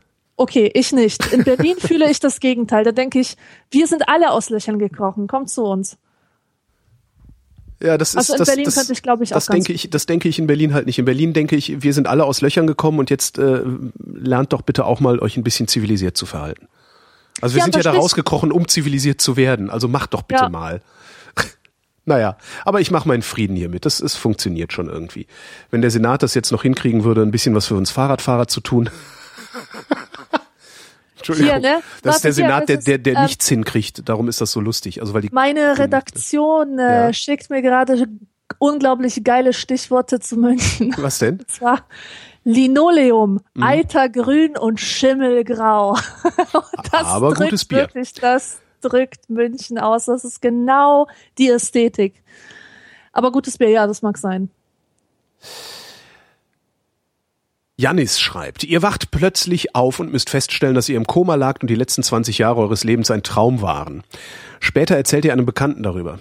Zitat, das war fast die reale Welt, nur war es in der Gesellschaft völlig normal, dass... Wie würde dieser Satz enden? Also welche normale Sache ist völlig absurd? Ich weiß nicht, ich check's nicht so ganz. Also, du liegst im Koma und Ja. der Traum, den du geträumt hast in diesen 20 Jahren, hat sich angefühlt, als wärst du in der realen Welt gewesen, Ja. bis auf einen Unterschied. Bis auf einen Unterschied. Und was sollte das sein? Also Was- es ist eine kreative Aufgabe für uns. Letztlich, was würdest du aus der Welt eliminieren, wenn du dir eine Traumwelt designen dürftest? Also meine allererste Traumwelt so als Kind war, also stell dir vor, du liegst auf dem Bett und du liegst aber mit dem Kopf, also kopfüber und guckst an die Decke und stellst dir vor, dass aus dem Boden Lampen wachsen. Also dass die Decke quasi der Boden ist. Ja. Das hättest du gerne? Das hätte ich gerne. Also eine Umkehrung der Schwerkraft. Ja, mega. So. Das hätte ich richtig gern. Nee, bei mir, also es wäre, glaube ich, relativ Reichtum. Ich würde Reichtum eliminieren aus der Welt. Reichtum ist äh, nicht die Wurzel allen Übels, aber die Wurzel des meisten Übels. Also da, wo Reichtum ist, ist immer Armut auch. Und Armut ist schrecklich. Ich glaube, wenn man Reichtum eliminiert, dann würde, also wenn man eine Gesellschaft hätte, in der Reichtum, äh, zumindest finanzieller, materieller Reichtum, kein erstrebenswertes Ziel mehr ist, dann hätten wir eine bessere Welt. Und es wäre noch nicht mal, es müsste noch nicht mal eine Welt sein, in der es nicht Einkommensunterschiede gäbe. Weil da wird ja dann immer, heißt es ja dann immer gleich, ja, aber wenn die Leute nichts mehr haben, wonach sie streben können, dann gibt's ja keinen Fortschritt. Wobei ich da dann auch nochmal ähm, die Frage stellen würde, ob der Fortschritt, den wir jetzt noch haben, oder der Fortschritt, der jetzt noch dadurch induziert wird, dass Menschen reich werden wollen, ob das wirklich ein Fortschritt ist, der allen nutzt. Da bin ich nämlich mittlerweile gar nicht mehr so sicher. Aber das wäre es, glaube ich. Ich glaube, wenn wir, wenn, wenn, wenn, wenn dieser, dieser wirklich krasse Reichtum, ich, ne, soll jeder sein Haus haben und so, ist mir egal. Aber dieser wirklich heftige Reichtum, den du nur noch erreichen und halten kannst, indem du andere ausbeutest, äh, wenn der weg wäre, wäre, glaube ich, schon viel gewonnen. Und das kriegt man natürlich relativ simpel hin, indem man eine ordentliche Erbschaft, Erbschafts, Erbschaftssteuer macht. Ne? Ja. Frei, ein Freibetrag und der Rest 100 Prozent. Läuft, fällt dann an den Staat. Kann sich der Erblasser ja vorher überlegen, ob er das noch irgendwo investiert, wenn er das nicht an den Staat geben will. Ja. Ja, das würde ich, das äh, würde ich. Okay. Folgt die obligatorische Höflichkeitsfrage von Leisure. Wie geht's uns denn heute?